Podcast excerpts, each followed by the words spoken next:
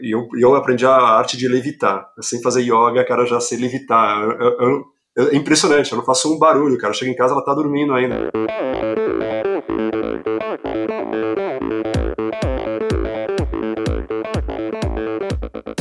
Olá pessoal, aqui é o Bernardinho. Olá amigos, eu sou a Fernanda Maciel. Aqui quem fala é o Tony Canaã. Olá, eu sou de Madruga. Eu sou Ana Polegatti. E aí galera, aqui é o Thiago Vinhal. E esse é o Endorfina Podcast. Sou Michel Bogli e aqui no Endorfina Podcast você conhece as histórias e opiniões de triatletas, corredores, nadadores e ciclistas, profissionais e amadores. Descubra quem são e o que pensam os seres humanos que vivem o esporte e são movidos à endorfina.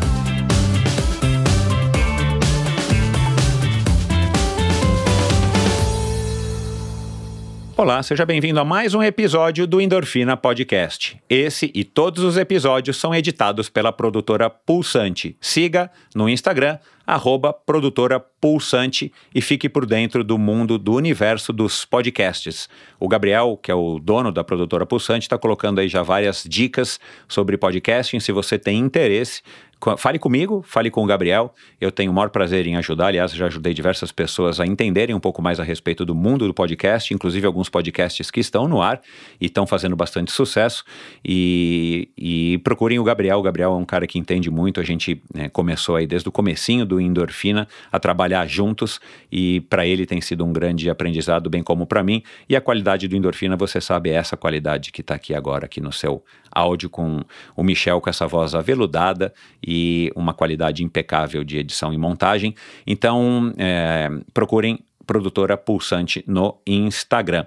Bom, episódio de hoje, deixando o jabá de lado, episódio de hoje com o Marcelo Zimet, claro que você já sabe, ele é o CEO da L'Oréal, um, um mais novo CEO da L'Oréal, o primeiro CEO da L'Oréal em 60 anos de L'Oréal no Brasil. L'Oréal tem mais de 100 anos na, no mundo, né, na França e no mundo, é uma empresa francesa, de origem francesa. E foi uma conversa espetacular, como tem sido todas as conversas com os CEOs ou com os grandes empresários que eu tenho recebido aqui ao longo desses quatro anos e meio, indo para o quinto ano agora de, de endorfina a partir de 2022.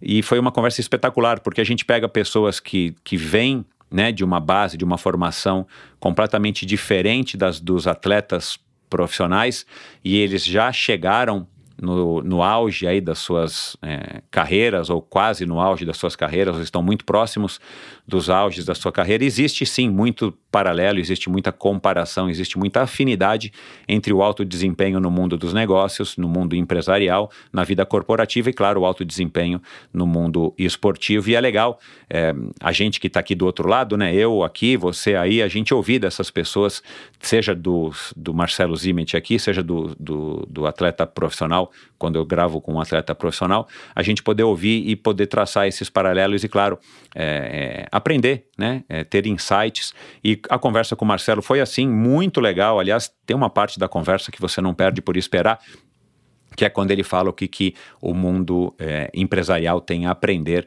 com o mundo do esporte e não vice-versa. É, é, uma pergunta que eu gosto de fazer para para os grandes executivos que passaram por aqui e a resposta do Marcelo foi muito a resposta do Marcelo foi muito é, legal. Uh, a gente falou né do começo dele da vida dele da infância dele da relação dele. Aliás a gente desco eu descobri aqui que ele participou do Marlboro Adventure Team. Eu vou colocar um link para um videozinho bem tosco no Instagram aliás já coloquei tá lá no meu site endorfinabr.com é, onde ele conheceu o Zolino que já já vai estar aqui, o grande Zolino, o Sérgio Zolino, é, o próprio João Paulo Diniz, que já passou por aqui, meu amigão, é, ele fala, é, e vocês vão entender o que, que é, ele vai explicar aqui do Marlboro Adventure Team, é, a gente fala de equilíbrio, trabalho, família, vida pessoal, a gente fala de kitesurf, a gente fala da rotina do triatlon, a gente fala até de levitação, até coloração, no começo a gente fala até de coloração dos cabelos, pessoal, afinal de contas o cara é CEO de uma empresa de, de cosméticos, de produtos de, de beleza, é, mas Aliás, a L'Oréal é muito mais do que isso, aliás, por isso que também o, o o, o, Marcelo foi contratado. É, ele tem a missão de, de promover a diversidade né, na, na L'Oréal aí do século XXI. Então, a gente fala um pouquinho disso. A gente fala, claro, né, do mundo corporativo e ele tem sim uma dica interessante, curiosa. Eu nunca tinha ouvido falar isso. Ele que mora né, atualmente no Rio de Janeiro, a sede da, da L'Oréal aqui no Brasil é no Rio de Janeiro. Ele dá uma dica muito legal é, é para o mundo esportivo, né, do triatlon, que é a dica da mostarda eu não vou revelar mais aqui, você ouça até o final para você uh, conhecer o que, que, é essa dica da mostarda. Eu nunca tinha ouvido falar. Olha, pessoal, já conversei com muita gente aqui no Endorfina e, e, e, e pratico esporte de endurance há muitos anos, nunca tinha ouvido falar, mas bem interessante. E eu quero agradecer aqui, fazer uma menção aqui rápida ao Douglas, Douglas Rocha, que é vice-presidente de pesquisa e desenvolvimento da L'Oréal, que foi é, quem me apresentou o Marcelo Zimet, claro, os dois trabalham na mesma empresa. O, o Douglas hoje está na Alemanha.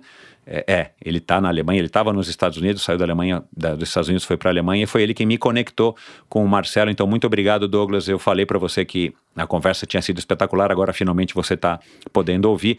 Então, muito obrigado aí. Ouça um episódio com o Marcelo, desculpa, com o Douglas Rocha um episódio também espetacular, ele também que é um triatleta amador e, e, um cara bacanérrimo, aliás, o Douglas também que me apresentou para o Bernardinho, que já passou por aqui também, então o Douglas é um cara super bem relacionado, super influente e um cara bacana, um cara autêntico e, e nossa conversa foi sensacional, não me recordo aqui agora, talvez tenha sido exatamente no final do ano passado, acho que faz aí provavelmente um ano, é só você procurar no, nesse mesmo agregador aqui de podcasts que você está ouvindo Endorfina, digitar lá Douglas Rocha ou ir no meu meu site, endorfinabr.com, digitar Douglas Rocha ali no, no na lupinha, né, no, no, na ferramenta de busca do meu próprio site, que você vai ver e qual é o episódio, vai poder até ouvir no próprio site, enfim. É, é isso, pessoal. Foi uma conversa bacana. Vamos lá agora, sem mais delongas um cara espetacular e um cara que tem muito a ensinar pro, pro esporte, da mesma maneira como ele está aprendendo muito com o esporte, está passando isso agora nessa posição privilegiadíssima de estar à frente de uma empresa gigante, de uma multinacional, é, de uma líder né, do segmento como é a L'Oréal, e vocês vão conhecer aqui um pouquinho da L'Oréal a hora que a gente começar a conversar, se você não conhece. Então, mais uma vez, obrigado pela sua audiência. Lembre-se, endorfinabr.com é o meu site, lá você encontra, é a, é a porta de entrada para conhecer mais sobre cada um dos meus convidados, onde você encontra links para cada uma das redes sociais dos meus convidados, para assuntos mencionados em cada uma das conversas, das 250 e poucas conversas, sei lá, já perdi aqui as contas quantas foram. Lá você encontra links para o meu Instagram, links para o Facebook, que é cópia do Instagram. No Facebook não tem nada assim de muito interessante, é só uma cópia do Instagram. Mas importante, link para o meu canal no YouTube, Endorfina TV com Michel Bogli. Lá você encontra o link também para entrar na página do Apoia-se para apoiar financeiramente esse projeto. Qualquer ajuda é muito bem-vinda. Vocês não sabem o quanto isso me dá é, satisfação saber que vocês valorizam Endorfina, não somente ouvindo, mas também decidindo contribuir financeiramente. E lá também você podem, lá vocês também podem assinar a newsletter semanal do Endorfina, que se chama Sua Dose Extra de Inspiração. Não tive muita criatividade para esse nome, mas a verdade é que essa é a minha tentativa, é, num e-mail curto, trazer um pouquinho de reflexão a respeito do convidado da semana, como é o convidado, como vai ser o, o episódio, o newsletter dessa sexta-feira com o Marcelo, e também dicas e curiosidades que eu estou é, descobrindo, ou que eu descubro, ou que me passam ao longo da semana, das semanas, para eu que eu possa compartilhar com vocês. Então, assinem a newsletter, vocês, é, enfim, acho que vocês vão gostar. E claro, vocês podem desassiná-la a hora que vocês quiserem. E é isso, pessoal. Vamos agora para mais uma conversa espetacular. Afinal de contas, quem é que não gosta de uma boa história? Meu convidado de hoje é um cidadão do mundo. Nascido e criado em São Paulo há 46 anos, ele se tornou um alto executivo de uma multinacional e, por conta disso, já morou em cinco países e oito cidades ao redor do planeta. Teve o privilégio de praticar diversos esportes desde a infância, entre eles a natação, o polo aquático e o tênis. Já adulto, praticou windsurf e kitesurf. Quando morava na Argentina e ocupava a cadeira de presidente CEO naquele país, foi apresentado ao triatlon por alguns amigos. Sem pressa e focado nos fundamentos da modalidade, treinou um ano antes da sua estreia. Apesar da rotina profissional frenética, com disciplina e foco ele encaixa no seu dia a dia os treinos de natação, ciclismo e corrida. Em abril desse ano, já de volta ao Brasil, ele assume a presidência e a função de CEO da L'Oréal Brasil, o primeiro brasileiro a ocupar o cargo em 60 anos do maior conglomerado de cosmética mundial aqui no país. Ele é mais um executivo do alto escalão que usa o esporte para se manter equilibrado e são. Mais um que foi seduzido pelo triatlon, uma modalidade que se tornou símbolo de status entre os ocupantes dos lugares mais altos nos organogramas das grandes empresas. Conosco aqui hoje, direto da cidade maravilhosa, ele que tem como lema viver intensamente como se não houvesse amanhã, um integrante da primeira equipe brasileira do extinto Marlboro Adventure Team, um especialista em beleza e vaidade feminina, Marcelo Zimet. Seja muito bem-vindo, Marcelo. Muito obrigado, Michel. Bom dia. Bom dia a todos e a todas. E aí, cara, como é que vai? Tudo jóia? Não, tudo bem. Um pouco de dor pós-treino de hoje de manhã. Então, assim, rotina normal, das 11 horas mais ou menos da manhã. O Marcelo, eu, eu, o meu ouvinte aqui assíduo já sabe, eu, eu, eu, gosto de fazer bastante pesquisa a respeito dos meus convidados antes de, de começar, enfim, antes de gravar, né? Uhum. E, e, e, eu tenho procurado sempre, já faz algum tempo, se a pessoa já participou de algum podcast, ouço o podcast é, com essa pessoa. É o seu primeiro podcast ou eu não achei na minha busca, falhei na minha busca? Não, podcast acho que é o primeiro. Então, assim, sempre tem curioso a primeira vez. Isso. É, então, curioso isso, né, cara? Porque, assim, hoje em dia tem tantos podcasts de negócios, de business, de disso e daquilo outro, né? Pode ter certeza que depois do Endorfina você vai ser chamado para um monte, você vai ver. Que bom. bom. E, e, e, e, em contrapartida, aquilo que eu te falei ontem, né? Quando a gente bateu um papo, assim, é, eu vi no YouTube também bastante coisas suas é, da época que você era o CEO lá da Argentina, da L'Oréal da Argentina e o teu, e o teu castelhano é, é fluente, né, cara? Assim, até por isso que eu te perguntei onde que você nasceu, porque eu achei que com essa, com essa tua cara, que eu acho que parece uma cara de argentino, não sei porquê, eu não sei qual que é a cara de argentino, mas você falando castelhano da maneira como eu acho que você fala super bem. E naqueles vídeos que eu vi, CEO da, da L'Oréal da Argentina, eu falei, pô, esse cara deve ter nascido na Argentina, ou sei lá, casou com uma argentina e mora lá e tal. É, e você me explicou que essa tua fluência foi, na verdade, já para quebrar de cara essa barreira de, de que você é um estrangeiro assumindo a, uma cadeira tão importante numa empresa tão grande lá na Argentina, né? Sí, pero si quieres hacer la entrevista en español no tenemos problema, ¿eh? Pero não muito, pero Eu entendo tudo, cara. Eu acho que até que eu me viro, mas não falo, né? Só em é, enrola, enrolação, enrolação. Eu tenho parte da minha família que vem do que vem do Uruguai também, então eu te, já tinha uma boa base de espanhol, mas realmente nessa época de Argentina deu, um, deu uma incrementada bastante boa na, na fluência do idioma. Inclusive minhas filhas que praticamente tiveram a infância na Argentina, elas falam como portenhas, ou seja, literalmente elas ah, falam legal. sem acento nenhum e perfeito. É, então, que experiência para elas também, né? Enfim, já, já vem com, essa, com esse diferencial, não só da cultura, mas de estar tá dominando uma língua que para elas é praticamente nativa, né? Não, tem isso e tem a questão da adaptabilidade. Hoje elas, qualquer lugar que você vai, onde tem que dormir, não, não tem muita o que comer, onde dormir, onde ficar, para elas, elas qualquer lugar é lugar. Então, pois é, acho cara, que você cria é. essa, essa mentalidade de flexibilidade que, que é incrível, é uma super experiência para elas. É, legal. Antes da gente abordar aí todos os assuntos que estão aqui na pauta, super interessantes, inclusive eu quero falar do Marlboro Adventure Team, porque ontem, a hora que você me falou, cara, eu não lembrava mais disso, tinha deletado da minha cabeça e de fato, cara, foi uma coisa que deu o que falar lá em 1998. Mas antes disso, é, você foi capa aí da, da Isto É Dinheiro, né? Se não me engano, Isto É Dinheiro já faz alguns meses, e foi aí que eu, que eu acabei falando com o Douglas, né? Porque eu vi você na capa da revista, e o Douglas falou: pô, vou te apresentar o Marcelo, ele faz triatlo e tal. Foi aí que a gente se conectou.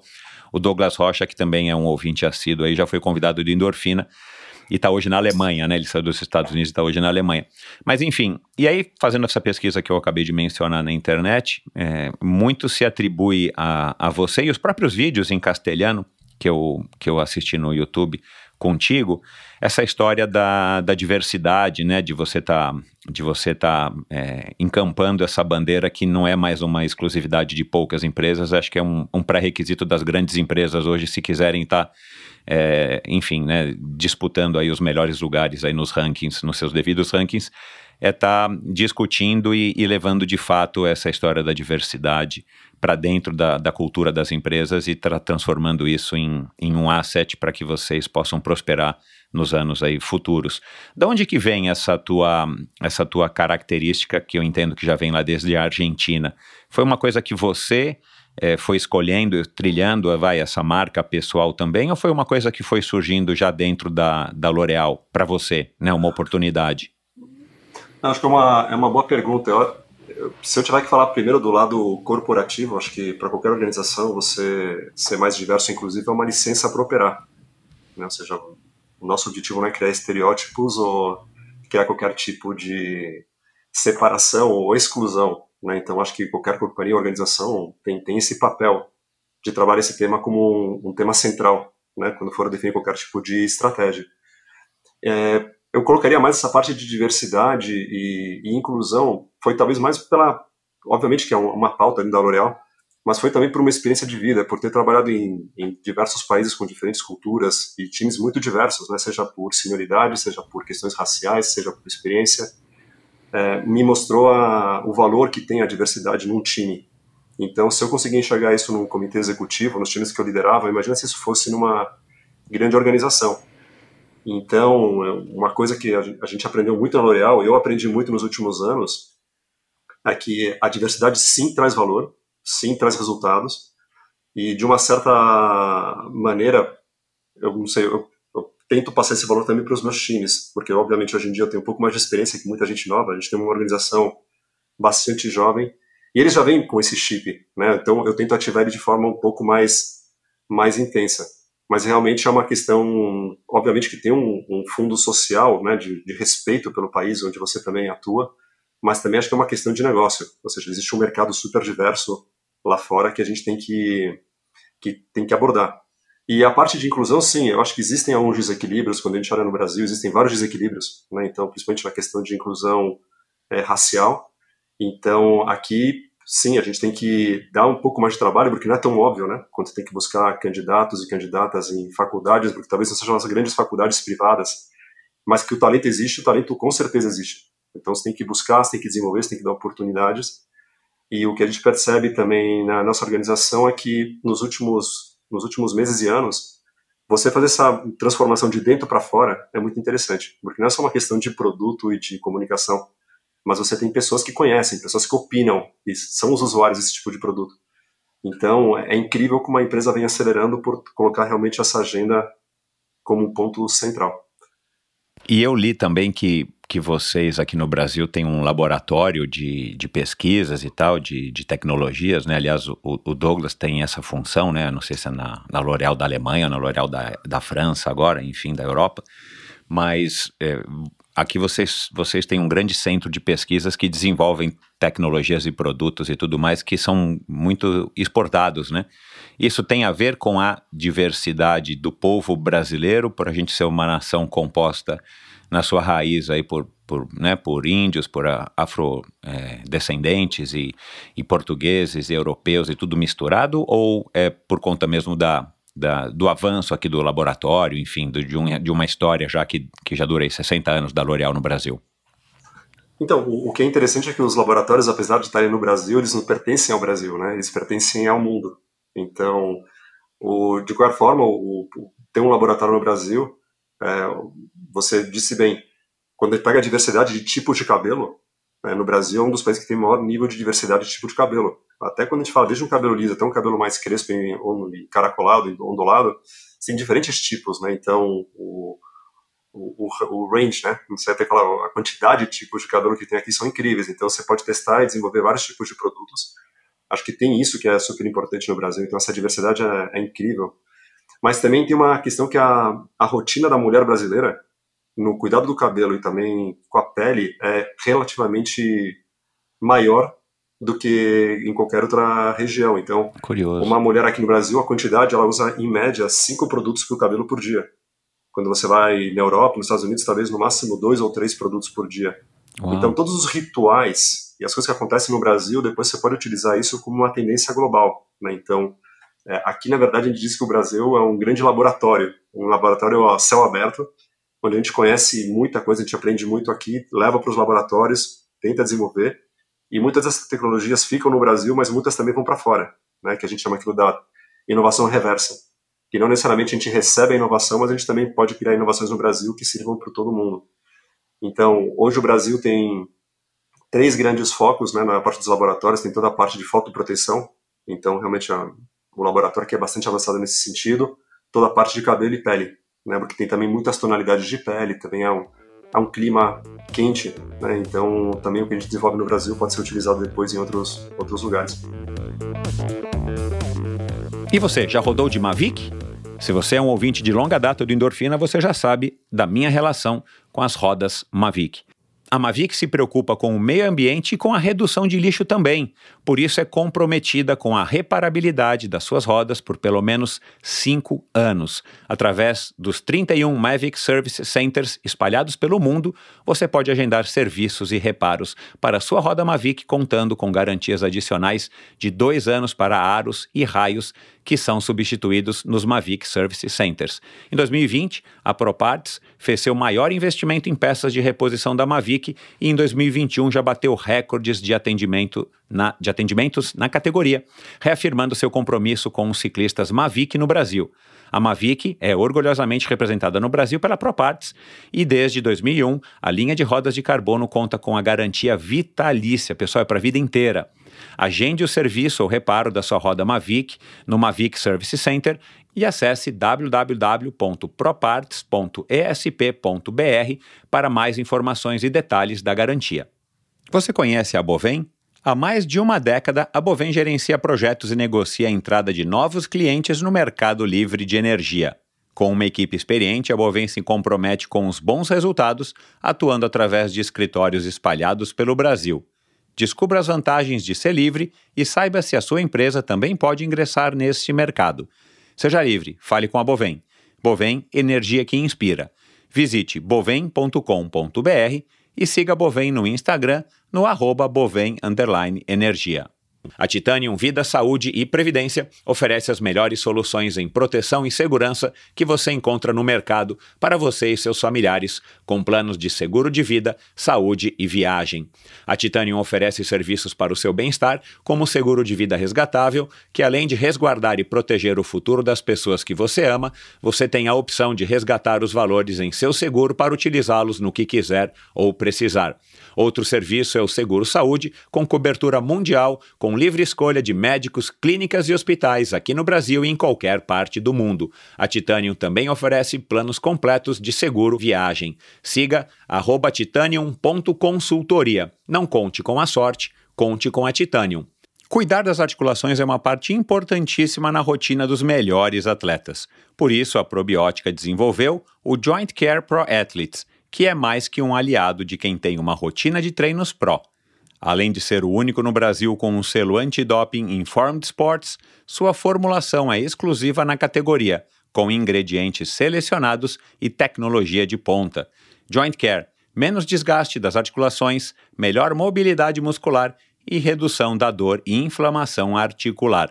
Encontre Joint Care Pro Athletes nas melhores lojas especializadas do Brasil ou no site da probiotica.com.br. Consulte seu médico ou nutricionista. Cara, interessante demais. Eu vou deixar para o final, que eu quero que você passe uma dica aí para ver se tem alguma tintura aí da L'Oréal para eu pintar os meus cabelos grisalhos aqui, mas vamos deixar esse assunto mais para frente.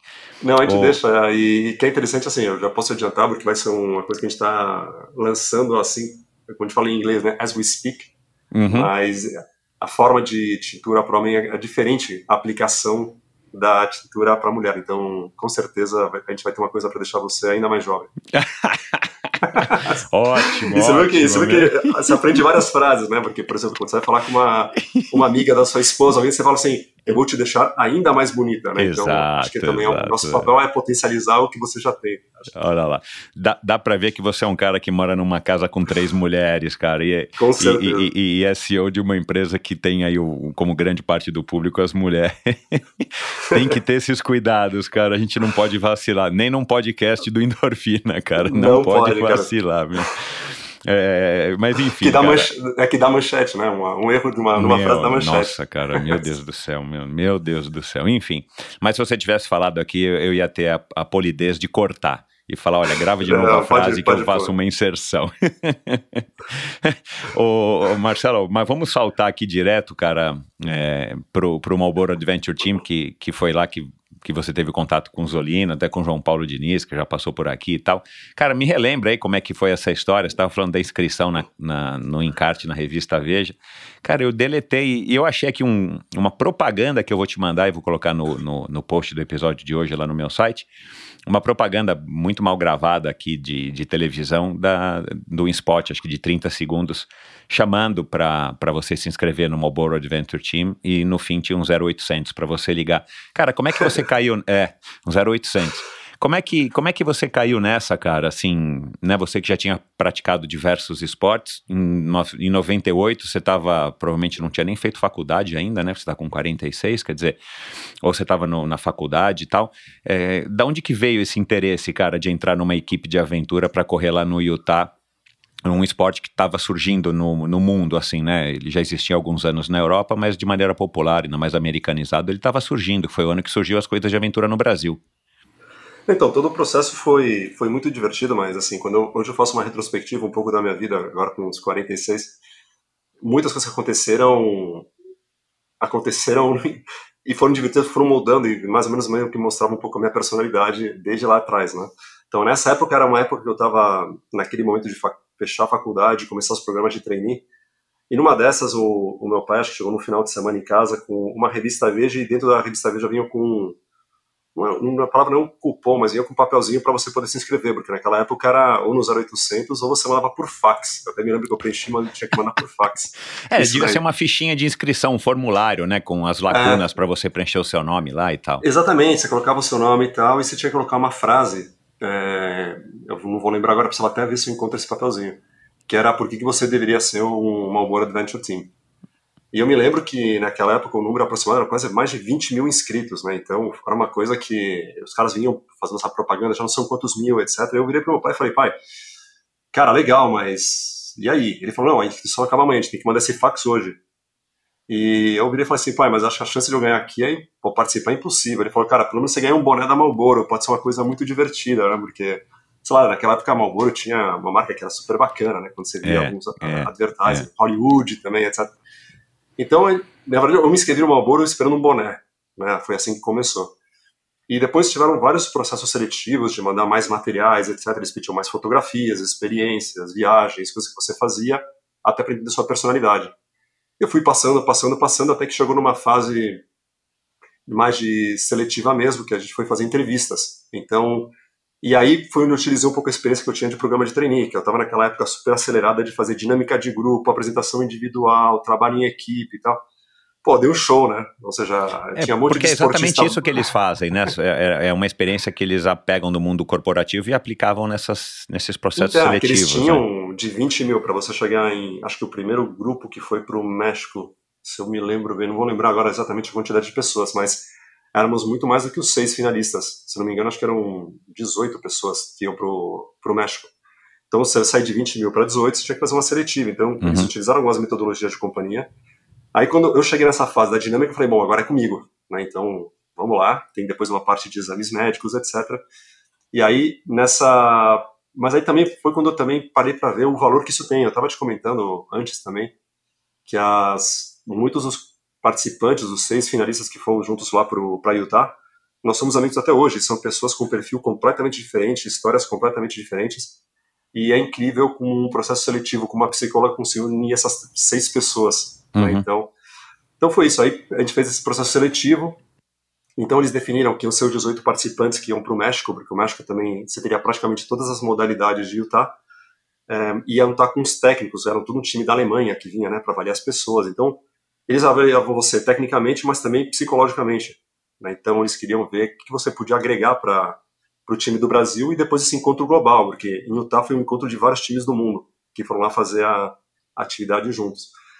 E eu já achava que eu tinha tido muita sorte de estar no México. Né? Então falei, cara, eu tenho seis dias aqui no México, eu vou ser o primeiro a acordar e o último a dormir todos os dias. Eu vou aproveitar isso como se fosse a última etapa e a viagem da minha vida. E o que acabou acontecendo foi isso. Eu lembro que quando no último dia eles chamam todo mundo lá numa, numa roda gigante né, de, de participantes, e todos da América Latina que estavam lá falaram assim: bom, agora a gente vai falar quem são os seis selecionados de cada país. E aí foi lá: um, dois, três, quarto. E quando falar o quinto nome do Brasil, falaram meu nome. Eu falei: pô, não acredito, cara. Sabe porque tinha, que nem você comentou, tinham nomes muito pesados de esporte, inclusive o João Paulo estava lá também. E eu falava, cara, os caras têm muito mais experiência e muito mais pegada do que eu. E aí eu fui tirar satisfação depois, né, com o pessoal da Alemanha. Eu falei, vem cá, pessoal, por que vocês me escolheram, cara? Não tô uhum. conseguindo entender aqui, me expliquem. E, e foi um pouco isso, falou assim, cara, o seu nível de intensidade e, e, vontade e pegada que você tinha naquele momento que você demonstrava, a gente não encontrou em todo mundo. Apesar de algumas pessoas terem um, uma história esportiva muito mais forte do que a sua. Então, acho que esse valor que você traz pode agregar muito para um time e pode ser muito interessante para a atividade em si. E acabou sendo assim. Então, fomos depois para Utah, Utah é, é, como você vai num playground de, de gente grande, então o cara chega e fala assim, ó, essa moto é sua, esse Jeep é seu compartilhado, esse rafting, esse é seu time, esse aqui é o seu cavalo, essa aqui é a sua tenda. Então, assim, foram, se eu não me engano, acho que foram 10 dias dos mais incríveis da minha vida. Ela foi uma viagem espetacular. E o que foi divertido também foi, tinham vários executivos, né, da Philip Morris na, naquela época, Inclusive, acho que te comentei um, era o Miguel Patrício, que hoje é o, se não me engano, é o CEO global da Hainscraft. E, e, o, e, o, Miguel também era uma pessoa, obviamente, um executivo, toda a seriedade, né, de estar nesse evento, etc. Eu me lembro dos últimos dias, assim, a gente já saía descabelado do, da tenda, sem roupa, sem nada. E a gente, o cara totalmente relaxou e a gente conseguiu ver, né, o, é o valor que você show tem. mesmo, é. É, e você viu o valor, né, dessa questão de como que o esporte também conseguiu tirar a atenção de algumas pessoas, né? Então foi onde eu comecei a ter algumas observações do tipo, opa, essa combinação esporte, radicalidade, sabe, adrenalina, endorfina, executivo, acho que é uma coisa que pode dar certo. Então, desde lá de trás eu já fiquei com um pouco esse esse mindset um pouquinho para né, continuar tentando levar esses dois mundos em paralelo.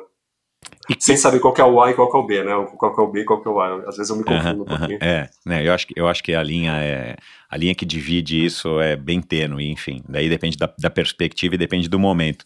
Mas enfim, mas até então, você, você tinha tido essa lesão no joelho que você me falou, você fazia tênis e teve uma lesão quando você era juvenil. Você tinha tido algum contato com esportes outdoor? Sei lá, trekking, caminhada na trilha ou escalada, que era o mais comum, ou alguma prova de orientação, porque até então não havia as provas de aventura no Brasil. Né? Como eu falei, elas começaram exatamente em 98.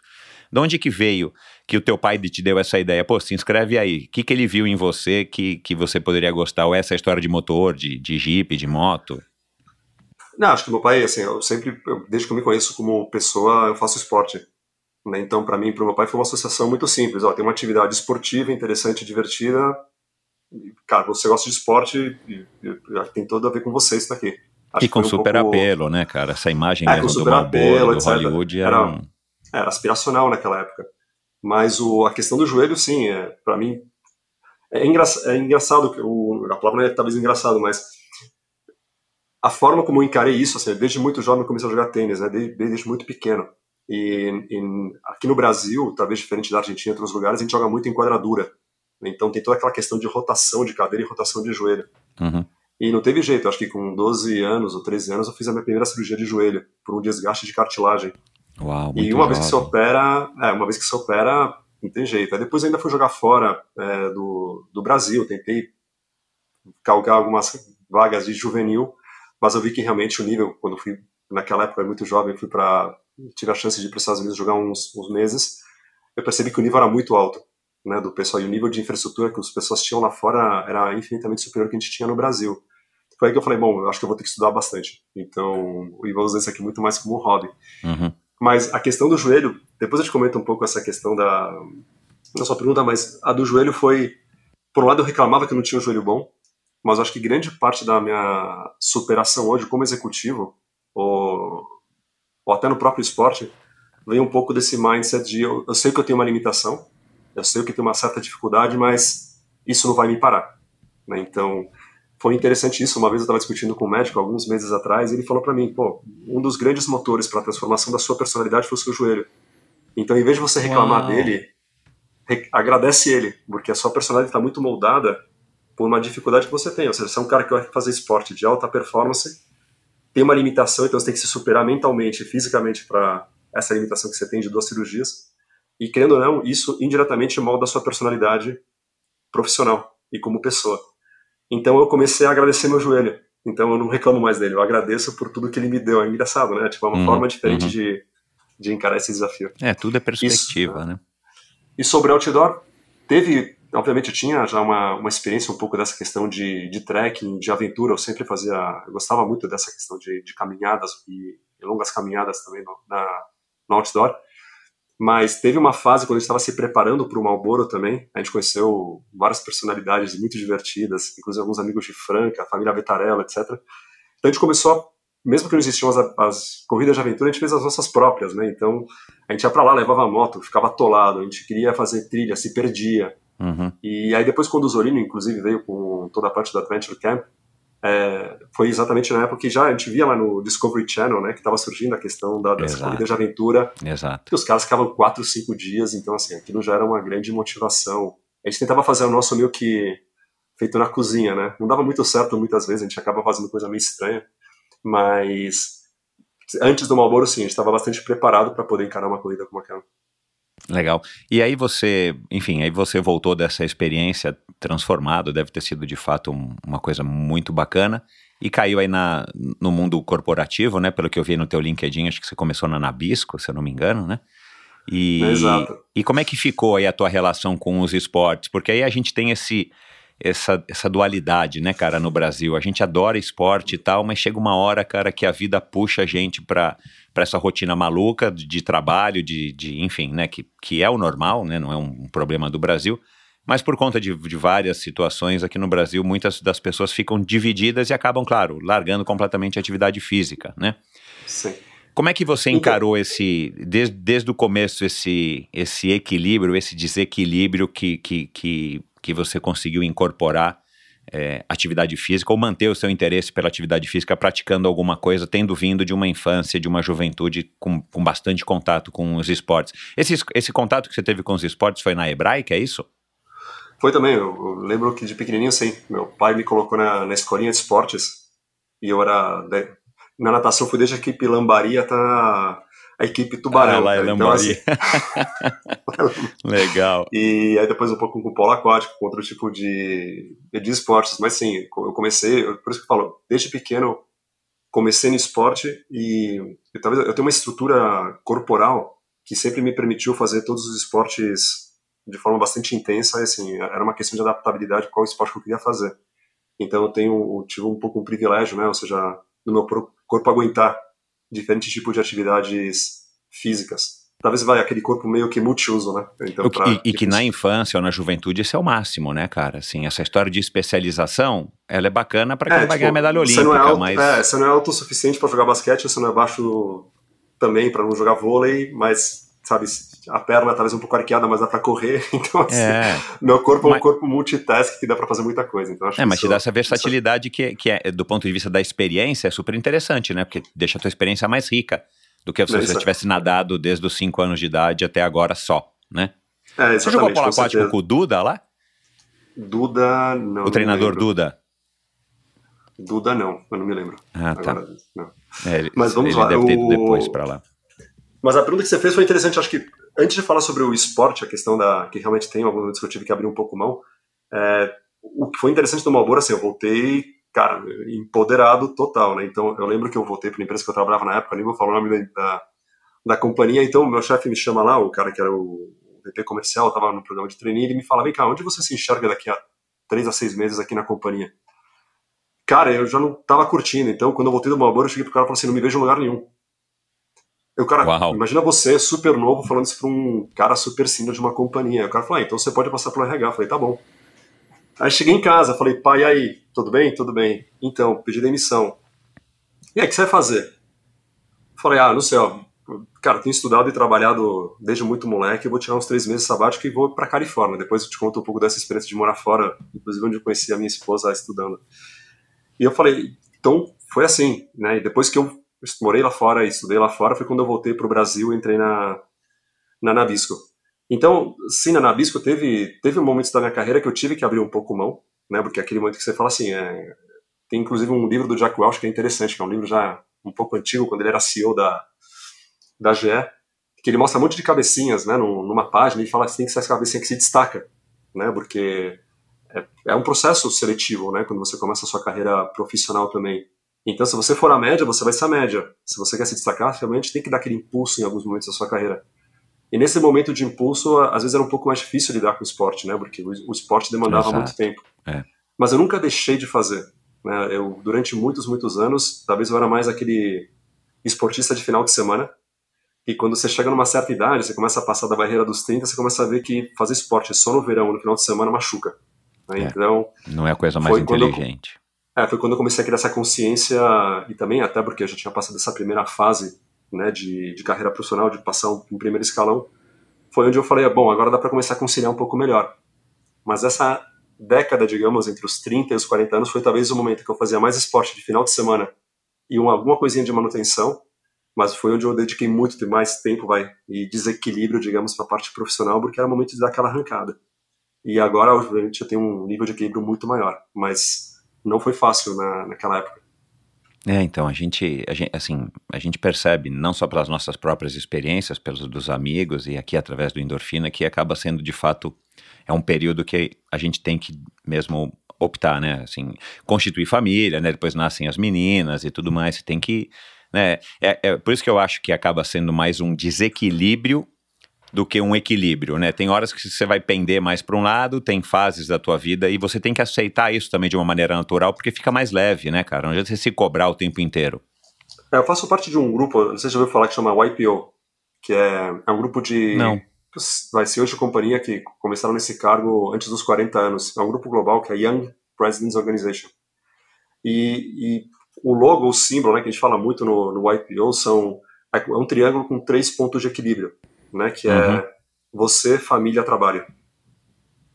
Então, o você também é um, um, aspecto muito importante, porque tem vezes na sua vida que você também trabalho, trabalho, trabalho, aí geralmente nessa década é aquela década que também nascem as crianças quando você casa. Né? Então, claro, é. E aí, você, aonde você acaba sacrificando muito é o você. Né? Então, o que o IPO tenta trazer muito também né, no conceito, quando eu entrei no grupo, era e você, como que você tá? Né? E aí onde você começa a se questionar a sua saúde, o seu esporte, o momento com seus amigos, etc. Então, o que eu tento fazer hoje, assim, é que você falou, o, o triângulo não é perfeito. Né? Em algum momento você vai ter que abrir mão de alguma coisa. Mas o que você tem que saber é que são três pontos de referência super importantes na, na sua vida. Então, isso eu tento utilizar o, o tempo inteiro. Né? Então, ah, eu estou uhum. bem agora, mas será que minha família está bem? Será que o trabalho está bem? Então, exato, são questionamentos que eu vou me exato, fazendo. Exato, exato, exato. Que legal esse grupo, cara. Não sabia, como se fosse um, um uma central de, de ajuda aí, de aconselhamento, de mentoring para jovens é, CEOs. É, a gente troca e é interessante como começou a história disso, né? Começou com, eu não vou lembrar o nome da, do fundador, mas era um, um, um jovem é, americano que do dia para noite era de um grande conglomerado e o pai dele faleceu. E ele se encontrou aos 23 anos de idade com a necessidade de cuidar de um império no, nos Estados Unidos.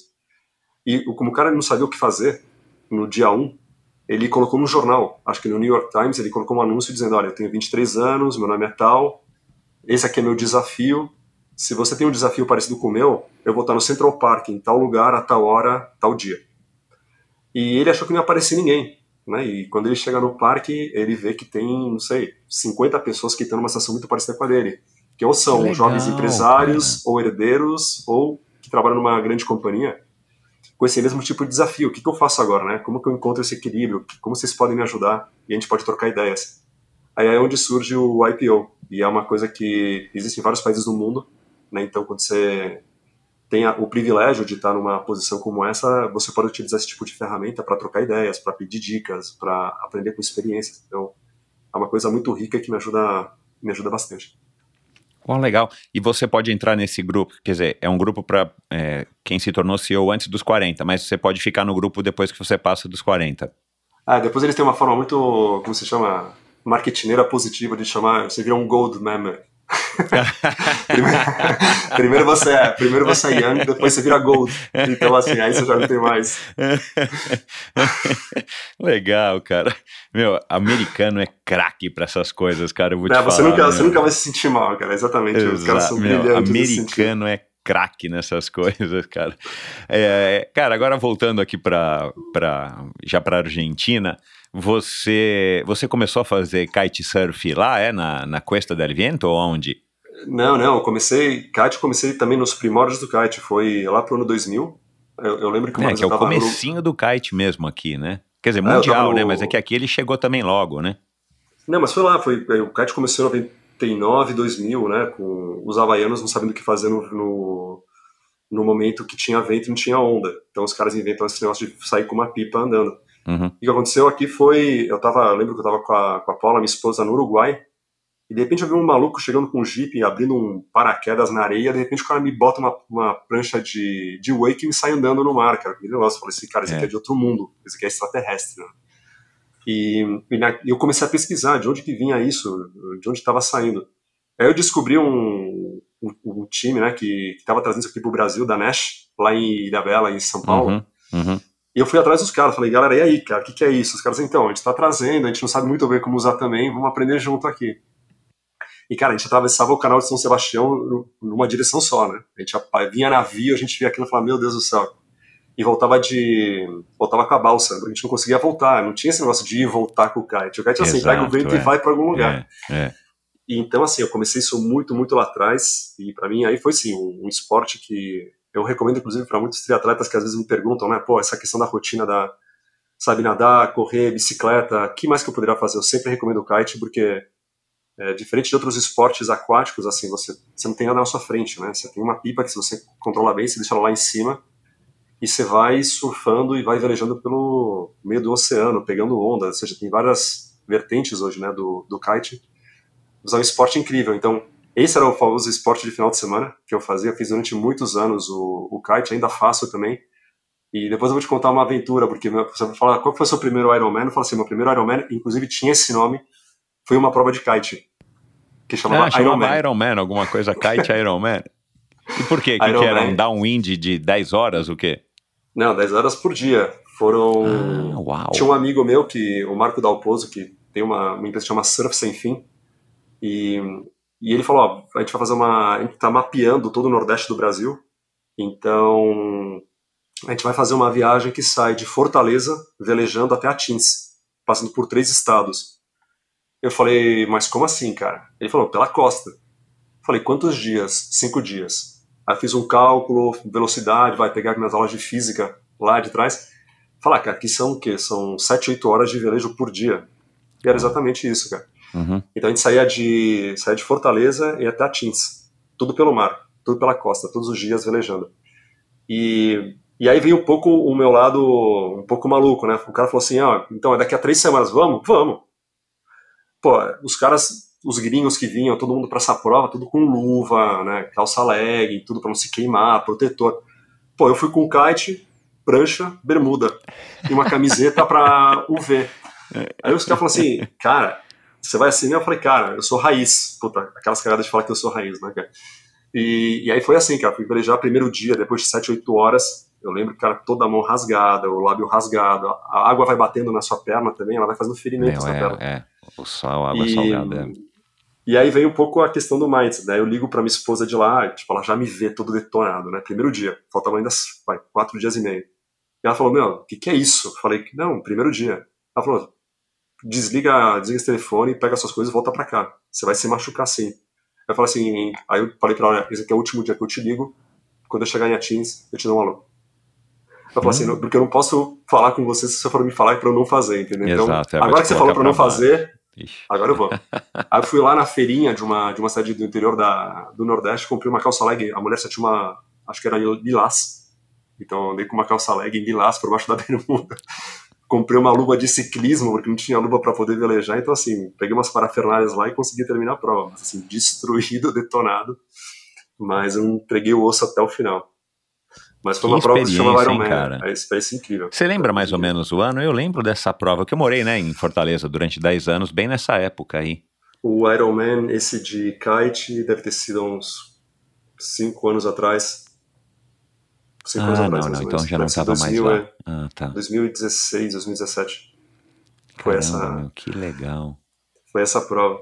Mas o kite tem, tem alegrias, mas também eu tenho uma, um dos motivos também. Depois eu vou contar minha chegada no, no triatlo, cara, mas eu tive uma. fazer uma das manobras assim também, quando você não percebe que você também tá, tá ganhando um pouco de experiência.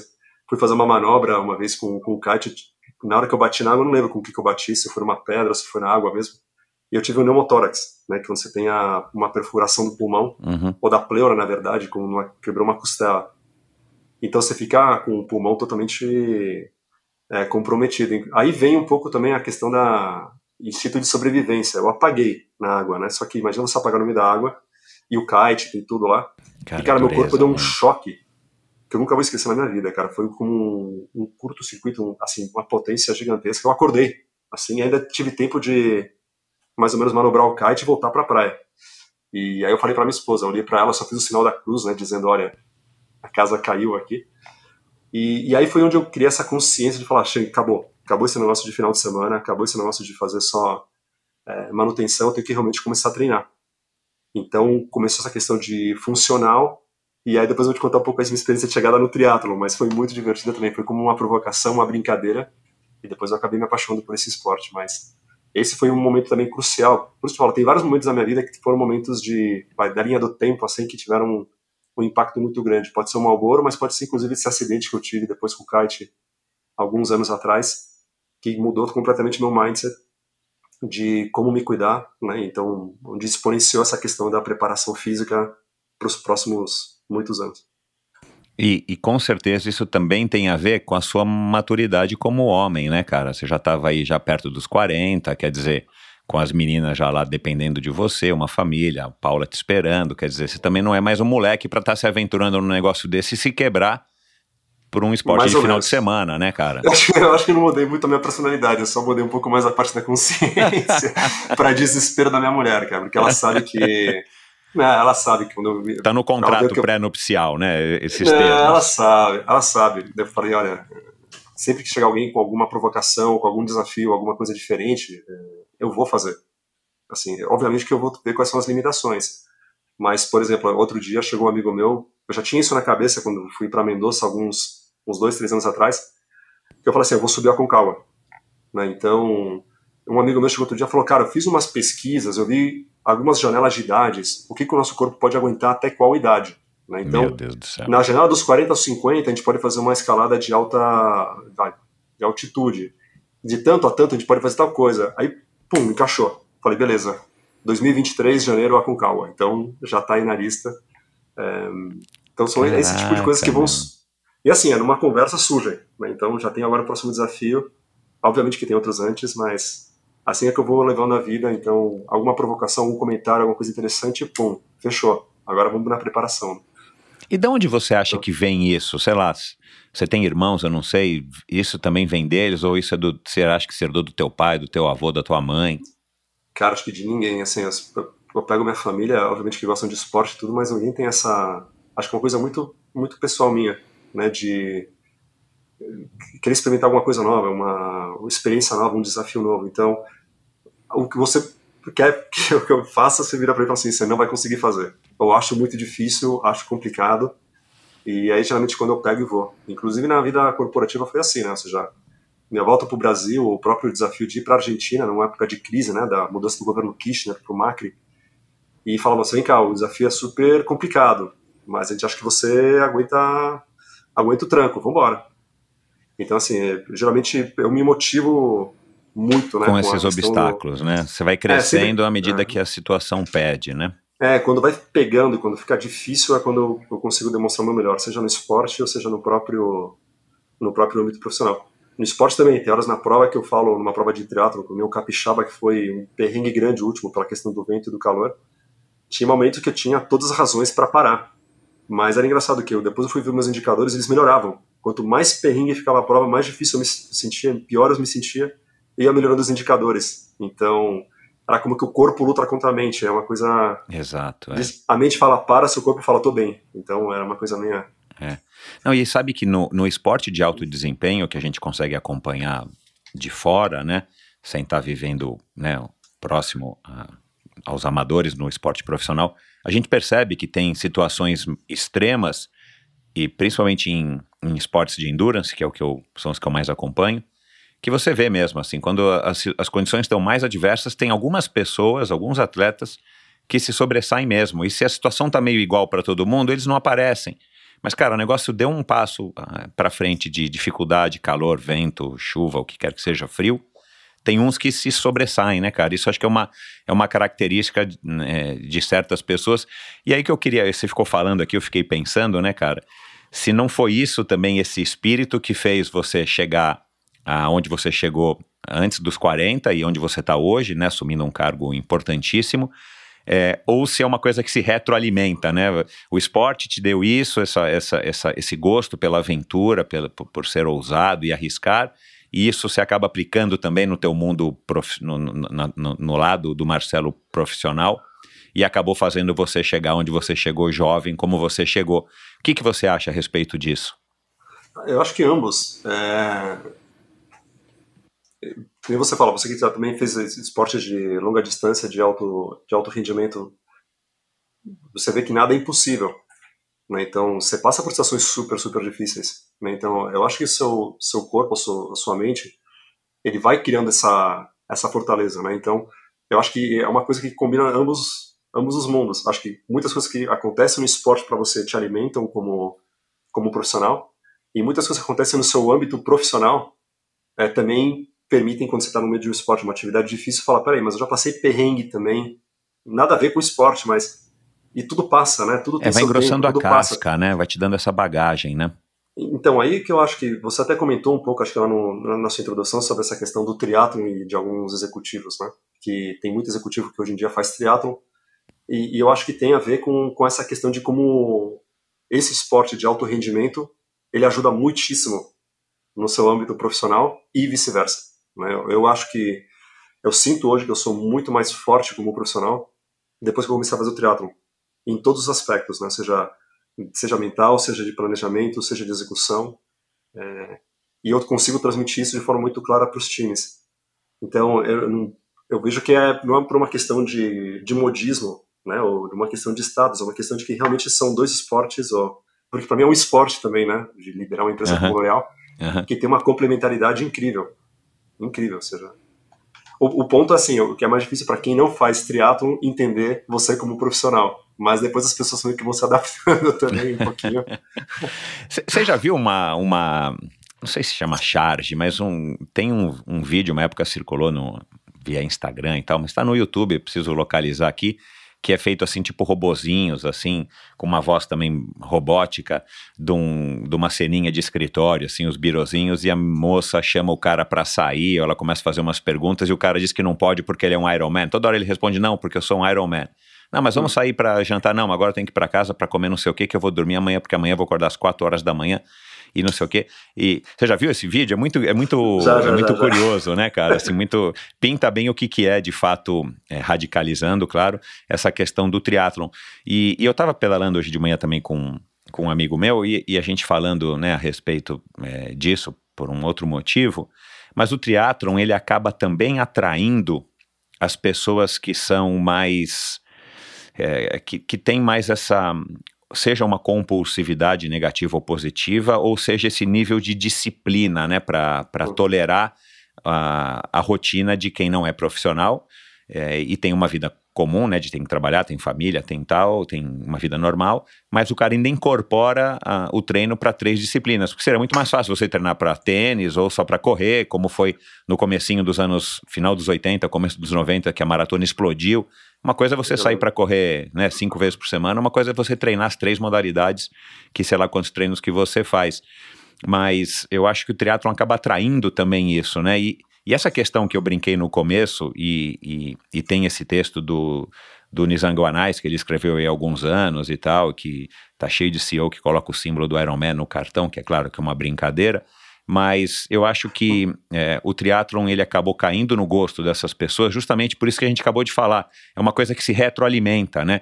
As pessoas, para chegarem no cargo de CEO ou né, de grandes empresários, enfim, elas têm que ter um pouco dessa característica e o triatlon acaba reforçando isso e é uma coisa, então, que vai, que vai formando esse círculo virtuoso, né? Não, é interessante porque o, o triatlon, como eu falo, ele, ele tem me ajudado, né? Ou seja, eu, por isso que eu acabo me comprometendo cada vez mais com me envolvendo muito mais com o esporte. Ele me trouxe, primeiro, um nível. A primeira, você tem que estar saudável. Né? Então, você tem que se alimentar bem, você tem que dormir bem, você tem que descansar. Tem coisas que. Isso não é pelo triatlo em si, isso faz bem. Né? Então, você começa a ver que tem algumas coisas que é, é simplesmente como que ele te dá um, é um momento de reflexão, de para e veja o, o que você pode fazer melhor. Seja de uhum. dormir, de alimentar, uhum. como você está, seu bem-estar, etc. Mas o que você comentou um pouco sobre a questão da, da radicalidade, muito pelo contrário. É, sempre que eu busquei, desde um nutricionista, a um preparador físico, a um coach, eu sempre procurei pessoas que tivessem adaptabilidade. Né? Até porque a minha vida, a agenda pode mudar, uma viagem pode acontecer a qualquer momento, etc. É. E eu tenho que me adaptar. Então, ah, você tem que comer mandioca com algum ingrediente brasileiro. Cara, peraí, eu estou em Paris, entendeu? O que, que eu faço? então, é, eu sempre procurei pessoas que, que sejam adaptáveis e que me ajudem, que eu possa pegar, mandar um WhatsApp dizendo, olha, tô tal lugar, a casa caiu, né? Então, eu lembro que esse final de semana, por exemplo, começou a chover pra caramba, eu tô mudando de casa aqui no Rio, não tava com rolo, não tava com a bike, pô, fui no hotel, falei assim, tem uma bicicleta de spinning? Tem. Aí fui lá, treinei. Aí o coach vai lá e me escreve, pô, onde tá a potência? Eu falei, a potência está dentro de mim, né? Ou seja, eu, tava, boa, boa. eu tava numa bike no spinning, cara. Você tem que acreditar que eu fiz aqui, ó. Tá aqui no reloginho, eu fiz. É, é. Então, assim, eu, eu continuo, eu consigo realmente fazer essa questão do, das três modalidades, mas eu tenho que ter um nível de adaptabilidade enorme e quem está ao meu redor também tem que ter isso. É, não ao meu redor, porque não tem equipe. Quem, quem, quem diria ter uma equipe, mas eu acabo me adaptando muito bem com pessoas que consigam me ajudar com essa para não criar uma restrição e não criar essa compulsividade, né, que faça as coisas de uma forma bacana. E, e é isso um pouco que eu tenho feito com o triatlo, ou seja, o triatlo para mim tem sido uma uma grande evolução. Acho que você tinha me perguntado lá, você já fez seu Ironman ou full? Eu falei, ainda não, porque eu estou curtindo muito o processo. Né, o meu processo, desde fazer um sprint, a fazer um olímpico, a fazer já umas provas de meia distância, eu tô curtindo e cada uma que, delas tô aprendendo isso, muito. Isso é muito legal, né? Não sei se você já soube, já te disseram, mas isso, assim, é um caminho que é muito legal para te dar longevidade no esporte, não só física, mas psicológica, né? Para você não é porque, saturar, né? É, porque tem pessoas que falam assim, ah, aconteceu outra coisa, e não, eu não tiro isso, o mérito de ninguém, mas, por exemplo, tem muitas pessoas que eu conheço, principalmente nos Estados Unidos, que, cara, eu, eu sei lá, aconteceu outra coisa na minha vida, eu vou lá, vou fazer um Ironman para fechar esse capítulo eu tiro o chapéu, porque você se preparar para uma prova de Ironman em seis meses, quando você nunca fez nenhuma das três modalidades e vai lá pois e faz é, uma prova, é. eu tiro o chapéu, de verdade. É, mas a minha filosofia nesse momento é outra. Eu não quero queimar etapas. Né? Então eu estou fazendo cada uma delas.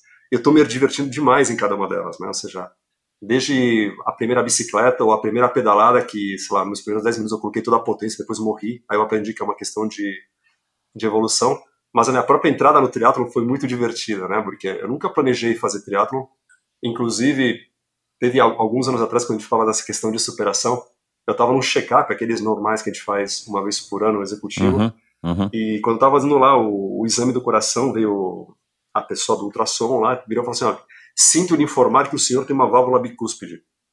Eu falei, ok, sinto lhe informar por quê? Vou morrer, vai acontecer alguma coisa? Não seu coração geralmente tem três válvulas, você tem duas, o que faz com que o coração force um pouco mais. E aí eu fui falar com o médico, tradicional. Né? Então, falei, doutor, então, tem uma válvula de cuspe, e aí? Ah, você não vai poder fazer nem maratona, nem Ironman. Eu falei, ah. Entendi. falei, beleza. Então é isso aí, entendeu? Então, eu me lembro que, inclusive, muitos anos depois, quando eu fiz a, a prova de lá em, em Buenos Aires, meu primeiro meio Iron, eu mandei uma foto pro cara com a medalha. Falei, ó, tá aqui, tá completa. Inclusive, quando você pegar todos os meus indicadores hoje, quando eu fiz o check-up, sei lá, três, quatro anos depois, estavam infinitamente melhores do que quando eu fiz lá atrás, né, quando tinha detectado essa válvula bicúspide. Então, é por isso que eu falo, acho que é uma questão de você também associar um pouco. Você tem que ter as informações para saber os seus limites também, mas acho que não tem nada que te limite 100%. É uma questão de você ir acompanhando e fazendo o processo. Mas o, vou te contar aí, depois você me, me conta um pouco como você quer seguir nesse, nesse aspecto, mas o triatlo foi muito simples, cara. Cruzei com um cara no Uruguai, eu mó feliz pelo seguinte, eu tava, eu tinha uma mountain bike. Tava pedalando um dia lá na hora, pô, passou um cara aquelas naves espaciais, né, de, de triatlon. Aí eu peguei e fui na loja, na Specialized, naquela época eu falei assim pros caras, vem cá, dá pra afinar um pouco a roda dessa mountain bike, cara, porque acho que tem, tem muito plástico aqui, é, muita borracha, na verdade. Eu tenho muita aderência, então eu não consigo ir rápido. Eu não quero que esses caras fiquem me passando aqui na hora, lá toda hora. Aí eu falei, e by the way, dá pra baixar um pouco aqui a frente da bike e fazer isso, fazer aquilo? Aí o cara veio e falou assim, cara, mas se trocar bike. Aí eu falei, porra, cara, vamos trocar bike então. Aí o cara falou assim: você vai usar bike pra quê? Não, pra passear, pra fazer isso e pra rodar com os caras. Aí ele falou: compra aquela famosa, compra híbrida. Né? E eu me lembro que o valor naquela, eu lembro até hoje, 1.100 dólares, cara. Cara, sofri pra caramba, vou te falar. Gastar 1.100 dólares numa bike naquele momento, quando eu tinha uma caramba. mountain bike, eu tava feliz com ela. Então, meu. Comprei, então. Exatamente. Então. Investiu, aí comprei... investiu. Não, mas investi, durou uma semana. Investi, levei para casa. Né? Aí minha esposa inventou de ter um almoço e ia ter um cara, não sei se conhece o, o Thiago Mendes, que é também um triatleta super bacana, e ele tava lá no Uruguai, cara, ele, ele tinha levado a. ele tinha aquela Cervelo P5, né? E, então, eu todo felizão, ele falou, vamos rodar? Vamos. Aí eu mostro a minha bicicleta, uma híbrida tal. Aí o cara olha e falou assim, você já pagou? Eu falei, como assim, cara? Paguei 1.100. O cara falou, devolve, cara. Devolve e troca por outra. Isso aqui não dá, não. Falei, como não dá não, cara? Vou andar com você, eu tenho força, cara.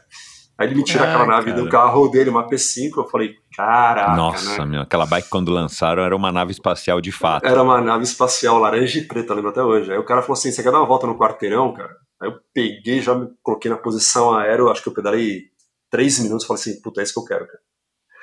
Então, com essa brincadeira, é, eu entrei, na verdade, no triatlo de uma forma diferente, porque muitas pessoas entram pelo, pela corrida né, ou pela natação, que depois vão para. Eu entrei pelo ciclismo, porque eu achei a bike de tria, puta, achei demais aquela bike. Eu falei, cara, eu quero começar a entender como funciona isso daqui e fazer o try and trial. E aí foi quando fiz uma viagem, estava justo viajando para Europa, e aí foi e falei assim, ah, quero vou fazer esse investimento. E aí sofri, cara, porque eu achei que eu tinha gasto muito com 1.100, acho que não dá nem pra comprar sapatilha, né? coitado, né? E aí foi onde ai, eu entrei. Ai. Então, eu comecei muito forte com a bicicleta, inclusive acho que das três modalidades é a que eu faço mais forte hoje. E depois voltei a nadar, né, que eu tinha toda a base já, memória muscular e de treinamento de natação. E aí veio o desafio. Então, com esse joelho, como que eu vou fazer para correr? Para correr. Então, toda a parte de fortalecimento, desenvolvimento de técnica, etc., que é o que me permite hoje. Eu digo, hoje eu gosto de correr alguns meses atrás eu te falaria assim, eu só corro porque eu tenho que chegar no final da prova, entendeu? Então, não uhum. adianta nadar e, e, fazer a bicicleta, que ir correr um pouquinho também. Mas hoje é um dos esportes que eu também curto muito, porque para qualquer lugar que eu vou viajar é uma questão de levar um tênis, um short, uma bermuda e e você faz seu esporte diário e você mantém sua, sua atividade física. É Mas super prático, a minha... né? A, a corrida é, é super prática. Agora, super. você disse que começou lá com o Oscar Galo, né? Que é um treinador lá argentino, e, e, que, e que você treinou durante um ano antes de você estrear no triatlon e que ele valorizava justamente né, essa questão de, cara, vamos lá, vamos aprender, vamos ver como é que é. Não queimar etapas, né? Então eu, eu digo para você que você foi um cara privilegiado, já posso te afirmar isso pela minha experiência aqui no Endorfina também. Porque, cara, não é comum, muito, em, muito muitas vezes por culpa do próprio atleta, né, do, do atleta amador, que ele quer mesmo queimar etapas, mas muito também por conta dessa onda, né, do, dos, dos, treinadores, enfim, que querem logo também atender e, e, e, essa ansiedade, né, cara, que domina o mundo hoje, né? Então vamos lá, vamos é. lá, vamos fazer um meio, vamos fazer um Ironman no ano que vem. E de repente, cara, eu converso em off com muitos treinadores que acabam achando que até o Ironman acaba sendo prejudicial para o negócio deles. No primeiro momento é, é benéfico, porque o cara se interessa, mas eventualmente o cara satura e não volta mais, né? Então é uma é, coisa que é, que é polêmica. Né? É, o que aconteceu com, com o Oscar foi um pouco isso. Era um cara que, primeiro assim, quando eu fui conhecer o Oscar, como eu te falei, eu estava no ciclismo e eu fui procurar, na verdade, um técnico de natação. E o Oscar era um cara de Mar del Plata, um, um super nadador também, de longas distâncias. E quando ele começou a contar essa história dele, porque, sei lá, para mim é um treinador e um de, de triatlo acaba vindo virando família, né? Ou seja, você uhum. fala com o cara todos os dias, o cara Nossa, tá é o tempo inteiro, cara. Uhum. E, e, o cara começou a contar a história dele, ele falou, cara, já tô indo pro meu trigésimo full Ironman, e o cara já tinha oito conas. Uau. E você olhava pro cara e você falava, pô, o que, que ele tem de tão especial, né? E, o, e o cara Uhum. era isso, ele falou, cara, eu, eu adoro tecnologia, acho que a tecnologia veio para ficar, mas eu faço, o cara fazia a planilha em caderninho. Uhum. O cara, literalmente, acho que inclusive tem alguns senadores aqui no, no Rio que ainda fazem, que fazem isso, mas o cara, ele me, me entregava um caderno, não tô brincando, cara. Não era um e-mail, uma planilha de Excel. Uau. O cara falou assim, me deixa o caderninho, eu vou anotar o que você tem que fazer. E, e quando eu falava para ele sobre potência, ele falava assim, cara, você tem que medir a sua frequência cardíaca. Você vai entender a sua potência pela sua frequência cardíaca também, a zona que você tá, né? Uhum. Então, é, o cara ele me ajudou muito nesse meu primeiros dois anos de, de triatlon a conhecer meu corpo e sentir meu corpo. Inclusive, acho que deve ter várias histórias, inclusive acho que até o Douglas contou no, no endorfina dele, que teve uma prova que acho que, que ele caiu de bicicleta e obviamente o Garmin parou de funcionar. Isso, É. isso, eu lembro. Cara, acontece isso direto em treino, sabe? Que você foi, puta, não carreguei o Garmin, ou esqueci meu relógio, ou aconteceu aquilo. Por que você não vai treinar por causa disso? É. Então, é, eu acho que foi super importante para mim, porque hoje eu utilizo a. Obviamente, eu uso o Training Peaks hoje, também uso outros instrumentos de tecnologia, mas para mim, o, você sentir seu corpo e saber o seu momento numa prova, ou seja, no treinamento, é super importante. E isso foi feito com o Oscar. E até hoje eu ligo para ele, né? Então a gente ainda troca muita ideia. Ele tá lá na Argentina, obviamente agora estou no Brasil, eu tô com outro coach, mas o, ele me deu muitos ensinamentos. Inclusive sempre antes de prova, qualquer prova que eu faço hoje, eu ligo para ele. Então eu falo, olha, eu te contar Ah, como que eu legal. tô, essa minha evolução, tô fazendo isso. Me lembra algumas dicas, né? Eu sempre peço dicas. Então sempre antes de prova eu converso com, eu tento estar no mundo dos caras que são muito bons. Eu quero ser o o pior dos melhores, né? É um pouquinho, não o melhor dos piores. Então, Uhum, uhum. é, eu sempre tento andar com os caras que são infinitamente melhores do que eu. E eu tô sempre assim, escutando, ouvindo, aprendendo, perguntando, mas é um mundo que, se você tiver curiosidade, né? Acho que a tecnologia ajuda muito, mas a questão da relação in- interpessoal no triatlon também me ajuda muitíssimo. O, o triatlon, cara, eu acho que por conta né, das três modalidades e talvez até já alguma coisa que a gente pode chamar de cultura, né, já que o esporte tem, sei lá, 45 lá passados anos, eu acho que é, que é isso, né, cara, assim, é, é um esporte que a pessoa não consegue praticar assim de uma maneira, ah, eu só pratico, o cara acaba vivendo isso, né, cara? A questão das três modalidades, esses, an esses anos mais recentes, cara, com todos esses adventos de medidor de potência, as bicicletas evoluindo, então é uma É coisa complexo, também... né? É muita complexidade. É, é, não, e é um esporte complexo, claro, ainda tem essa questão, né? Eu ainda estava falando hoje de novo com um amigo meu, essa história de equilibrar, né? Ele estava citando o exemplo de um amigo dele que pedala pra caramba e o cara queria ter feito não sei quanto lá no, no meio Ironman de Cozumel.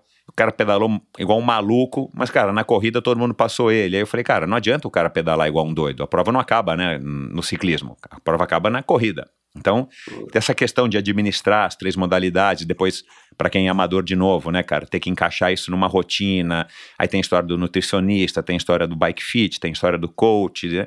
Cara, é, é um esporte que atrai, né, cara, assim, é, que, que draga muita a energia das pessoas e é por isso que tem muita gente que acaba levando isso para um extremo, né, cara, do cara É, mas- ficar deprimido quando acaba uma prova e por aí vai. É, mas teve uma, teve- tem uma frase do Iron Man mesmo, né, que eles usam que é você contra você. Né? Você não está competindo contra ninguém. Obviamente, quando você é um profissional que está nas cabeças, ou você quer É. uma vaga para a Kona ou para uma vaga para o Mundial, todo mundo tem esse objetivo, mas no final do dia é você contra você que está lá. E isso também, eu tentei trazer essa filosofia para dentro de casa, porque eu não tenho que atrapalhar a família porque eu sou apaixonado por um Isso. esporte. Exato. exato. Então, é, o que eu tento fazer em casa, assim, é, obviamente, eu descobri há pouco tempo atrás que o Garmin você tem um alarme que vibra no seu pulso. Porque assim, é, pra não acordar a Paula, né, cara, às quatro e meia da manhã. exatamente. Então, assim, é, eu, eu, eu aprendi a arte de levitar. Sem fazer yoga, cara, já sei levitar. Eu- eu- eu- é impressionante, eu não faço um barulho, cara. Chega em casa, ela tá dormindo ainda. Então, é, o que eu falei assim, tudo bem, eu quero fazer isso, isso me faz bem. É, no- o que significa, se eu tiver que sair à noite, eu vou sair à noite. É, obviamente que eu posso ter que fazer alguns controles, porque também vou beber a noite inteira para depois acordar às quatro da manhã para pedalar, vai ser um pouco difícil. Exato. Mas o que, é. eu, o que eu tentei foi criar um, um universo de muito pouco incômodo para a família. Então, eu praticamente tomo café da manhã com a minha família todos os dias, depois de ter treinado duas horas, duas horas e meia. É, o segundo café também. da manhã, né, com a família. O primeiro você toma de, né, vendo um pouquinho o jornal. Exatamente. E dando comida pro cachorro também. Então é. que é o único que faz barulho em casa, mas é um pouco isso. Eu tenho, tomo café da manhã com as crianças, sempre que possível levo elas para escola. É, Tento também sair da empresa, tenho uma disciplina super grande de sair não tão tarde para jantar todo dia com as crianças também. E também quando a Paula pede para sair, fazer um evento, a gente vai também. Então, assim, de uma certa maneira, o único que ela sabe é que tem os longos no final de semana. Então, aquele longuinho que meus amigos ficam estressados quando vão comigo, outros atletas, porque eu viro e falo, olha, galera, 9 horas da manhã eu tô em casa, cara. É, é, é. Não, mas que a meus. gente. É, vamos pra estrada, pegar uma hora, ir pra estrada, pedalar três horas e voltar. Falei, galera, vou pedalar aqui no Rio. Não, não tem essa, É. porque eu tenho compromissos. Então, eu fiz alguns acordos e desacordos com a Paula, porque nem tudo ela também tá, tá a favor, mas eu vou encaixando. Eu, eu Uhum. aprendi, eu, eu- na verdade, eu tenho a tática do Tetrix, né? Eu acho que por isso que a nossa geração fez Ah. tanto Tetrix, que é. Que é a minha agenda, você pega meu Outlook, é o Tetrix. Eu vejo lá um, um spot vazio, o cara vou lá e encaixo uma corrida. né? Uhum, Então, uhum. mesmo aqui na própria L'Oréal. Ou teve um final de semana, de repente já não deu para subir a vista de manhã que estava chovendo e vento. Ah, melhorou o tempo, à tarde. A Paula falou, ah, vou dar uma descansada, vou dormir uma horinha e meia. Falei, Ótimo, beleza, pronto, cara. eu vou pedalar uma hora e meia. Vou, pedalar uma hora e meia. Então, assim, é, eu passo meio que desapercebido Uhum, né, com, uhum, o triatlo, uhum. apesar É, de dedicar... impactando o mínimo possível a sua vida familiar, né? E, e familiar, assim, talvez onde impacta mais que a familiar são os amigos, porque tem os amigos que não entendem, cara, que um jantar às 8h30 é às 8h30. Então, Exato. você fala, galera, vou jantar 8h30. Aí os caras chegam, pô, peraí, que tô atrasado, que levei meu filho pra uma festa, fui tomar banho, chegando no jantar 9h30. Cara, tô na sobremesa, entendeu? Porque às 11 eu tenho que dormir. Exato, exato. Eu viro abóbora, né? Eu tô com fuso horário diferente, eu tô com fuso horário europeu. Cara, você, Mas- tem uma, você tem uma vantagem, você tem uma vantagem. Um amigo meu que, que, que, que deu essa sugestão já faz alguns anos do programa de milhagem que a gente tem que ter com as nossas esposas, né, cara? E você Hum. Não, tem tem uma nome vantagem. isso. Chama? Matrimilhas. Matrimilhas. Ah, tem nome, não sabia, não sabia. Enfim, e inclusive aquele amigo que eu te falei que mora aí no Rio, que é de São Paulo, mas que mora aí no Rio, ele que deu essa, é, enfim, ele que me falou pela primeira vez desse programa de milhagem com a mulher. Cara, e você tem uma vantagem, né? A hora que você dá uma derrapada e tal, né, cara? Aí você vai, sei lá, aí na, na cooperativa aí da L'Oréal, cara, e retira um kit deluxe pra ela de produtos da L'Oréal, uma cesta, cara, e logo você compensa, né, cara, essa- meia hora de atraso que você teve. Eu vou te falar, isso talvez alguns anos atrás, que hoje em dia já não cola mais. Não, não, não. A gente, de novo, é... eu acho que a Paula no começo ela reclamava um pouco, porque é um exagero, né? Se você for parar pra pensar, cara, o nível de treinamento que a gente tem por semana são 13 horas em média por semana, de 12 a 13 horas por semana com alta intensidade. É Fora de exagerado, cara. Pra uma pessoa É normal é muito. Fora o tempo de deslocamento. Então você coloca aí, você gasta pelo menos um dia da sua semana em deslocamento e execução do seu plano de. Então, assim, é um, é um número Não, relativamente e fora quando alto. no final de semana você chega às nove da manhã, mas quando dá uma da tarde, meu, você tá morrendo de sono, né, cara? Cara, tem que ir na não, casa então. da sogra, tem que fazer aquela visita social, você não tá aguentando. Não, mas né, já. meu? eu tenho cenas engraçadas disso, mas assim, a primeira coisa assim, é, é, é poker face. Você chega em casa, pedalou, vai. Hoje teve um longo de 140 quilômetros, beleza. Aí chega em casa, sua esposa fala assim: vem cá, vamos caminhar aqui na orla uns 5 quilômetros? Lógico, meu amor, vambora, entendeu? Tem, você não Nossa, tem o direito. É, você não tem o direito. Você Não dá, direito é, isso. Aí, é, leva um gel eventualmente ali no calçado. Você imagina, vou no calçadão de chinelo com gel, cara. É mais ou menos isso. Mas já, já teve cenas em casas de amigos, assim, que a gente foi para um almoço, para alguma coisa, e eu faço aquela famosa perguntinha pro meu amigo: vem cá, você tem um quarto de visita, alguma caminha aqui, cara? Então a Paula tá lá entretida com as amigas, eu já chapei. Ótimo, Já- já ótimo. teve- É, dá aquela cochilada, né, meu? Então, Ai, mas eu tento, eu tento evitar, mas é exatamente isso. Aquele momento que você fala assim, bom, relaxei, vê, começa. E a gente já tá naquela fase com duas filhas é, adolescentes e pré-adolescentes, é Uber de luxo, né? Então, na hora que você dá aquela relaxada, vai Meu, pra nem cima, me fala, cara. Eu já passei por essa também com a minha mais É. velha, meu. Dureza, São vários cara. transportes por dia. Fora quando vem aquele Exato. rapaz, você me pega numa. Como ele chama agora? Resenha, né? Que tá na moda. Vai ter uma resenha, me pega às duas da manhã. Falei, filha, não dá, cara. você não tá entendendo. Então, assim, tem, tem algumas coisas que. Depois falar, tudo é negociável, mas acho que a gente vai se adaptando. Acho que a minha casa se adaptou um pouco a esse, a esse esquema, mas o que você falou é verdade, é uma trimilhas, né? Tem horas que quando você Uhum. percebe. Geralmente depois de uma prova, você dá uma. Tem uns amigos É. meus que são mais inteligentes que eu, é, que fazem há muitos anos o triatlon, o Ironman, essas provas, eles fazem aquela famosa, vou na quinta-feira, vou sozinho, assim, a esposa, faço a prova domingo, então a esposa chega no sábado na localidade onde eles vão fazer, quando fazem uma viagem no Brasil ou fora do Brasil, Uhum, uhum. e depois tira uma semaninha de férias. Então você fala, amor, Exato, é, faz a tô indo pra tal lugar, exatamente, você tem que ter ação e compensação. E isso É. criou um matrimônio Iron Man por muitos anos. Não, e essa estratégia ainda é boa, porque logo depois da prova, você também não tá afim de treinar muito, você tá cansado, você tem que descansar. Não, você chuta- Aí você fala, você beleza, balde, vamos né?" fazer caminhar aqui na cidade, fazer turismo, enfim, que prega também, mas pelo menos você não tá matando o treino, né? Não, cara? você aproveita, mas aí você já faz aquela pesquisinha básica para lojas de acessórios de bicicleta, também, então... Cara, é, é bizarro, cara. Acho que, eh, de novo, meu, esse esporte atrai, cara, esse tipo de pessoa, porque todo mundo tem esse mesmo comportamento, cara. Agora, me Comportamento, diz você, vai comprar, você vai comprar a bolsa, eu vou comprar um- uma sapatilha de volta, mas, né? Ai, ai. mas sabe que É. minha esposa fez o contrário, né? Quando eu comprei a minha primeira bike lá fora, aquela famosa bike que comprei na... quando viajei, cara, ela chegou no hotel à noite e falou assim, comprei essa bolsa. Eu falei, mas cara, essa bolsa é cara. Ela falou assim, o que, você tem direito a comprar sua bike? Eu comprei na bolsa. Exato, pois é, que- meu, pois é. Agora, além, claro, né, cara, de tudo isso que a gente está falando, que ajuda na vida profissional e vice-versa, dá essa, essa questão também de uma satisfação pessoal, a saúde, é, mexe bastante, né, cara, com a autoestima, e eu acho que aí tem um grande componente de vaidade. Você que é o especialista aqui no assunto, você pode é, me dizer se, se, essa, se isso também é uma história de vaidade, né, essa história do ego, da autoestima. A gente se sente bem, né, fazendo qualquer modalidade, qualquer atividade física, não importa se você é o campeão ou se você é o último dos melhores, enfim. Mas para quem é autoexecutivo como você, e eu li isso em algum artigo, enfim, que tem essa questão é, é, que dá. O, o esporte, por exemplo, eu, eu tenho a impressão que os seus resultados no, no, no, enfim, no esporte que você faz, por mais amador que seja, você consegue ter muito, muito maior um controle, você controla muito melhor as variáveis do que você se cobrar resultados no mundo corporativo. Né? Isso dá. é, você acha que isso faz sentido? Isso dá um pouco de.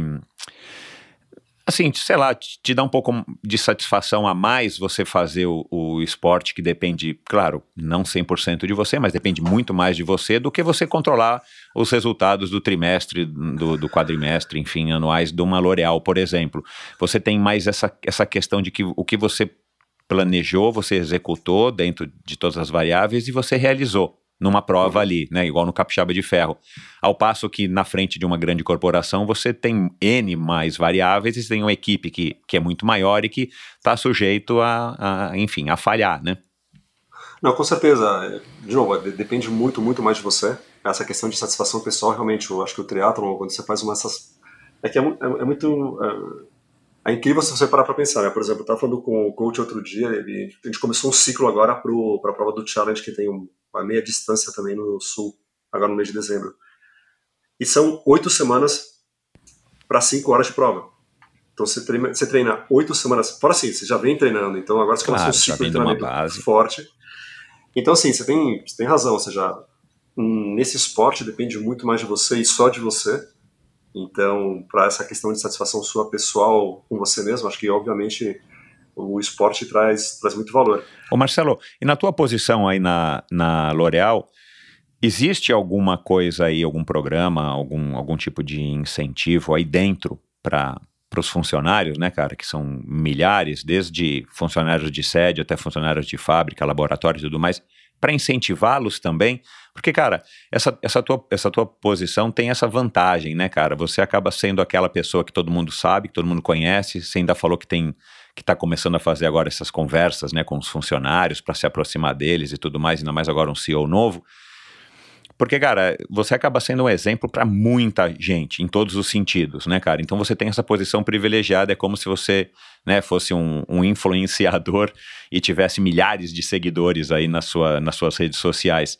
É, só ocupando essa tua cadeira. Existe alguma coisa aí dentro da L'Oréal ou você já pensa em fazer alguma coisa nesse sentido para estar tá estimulando as pessoas também a fazerem algum tipo de atividade física, claro que não necessariamente o triatlon, para que elas possam usufruir de todas essas vantagens, esses benesses que você sente aí há tanto tempo?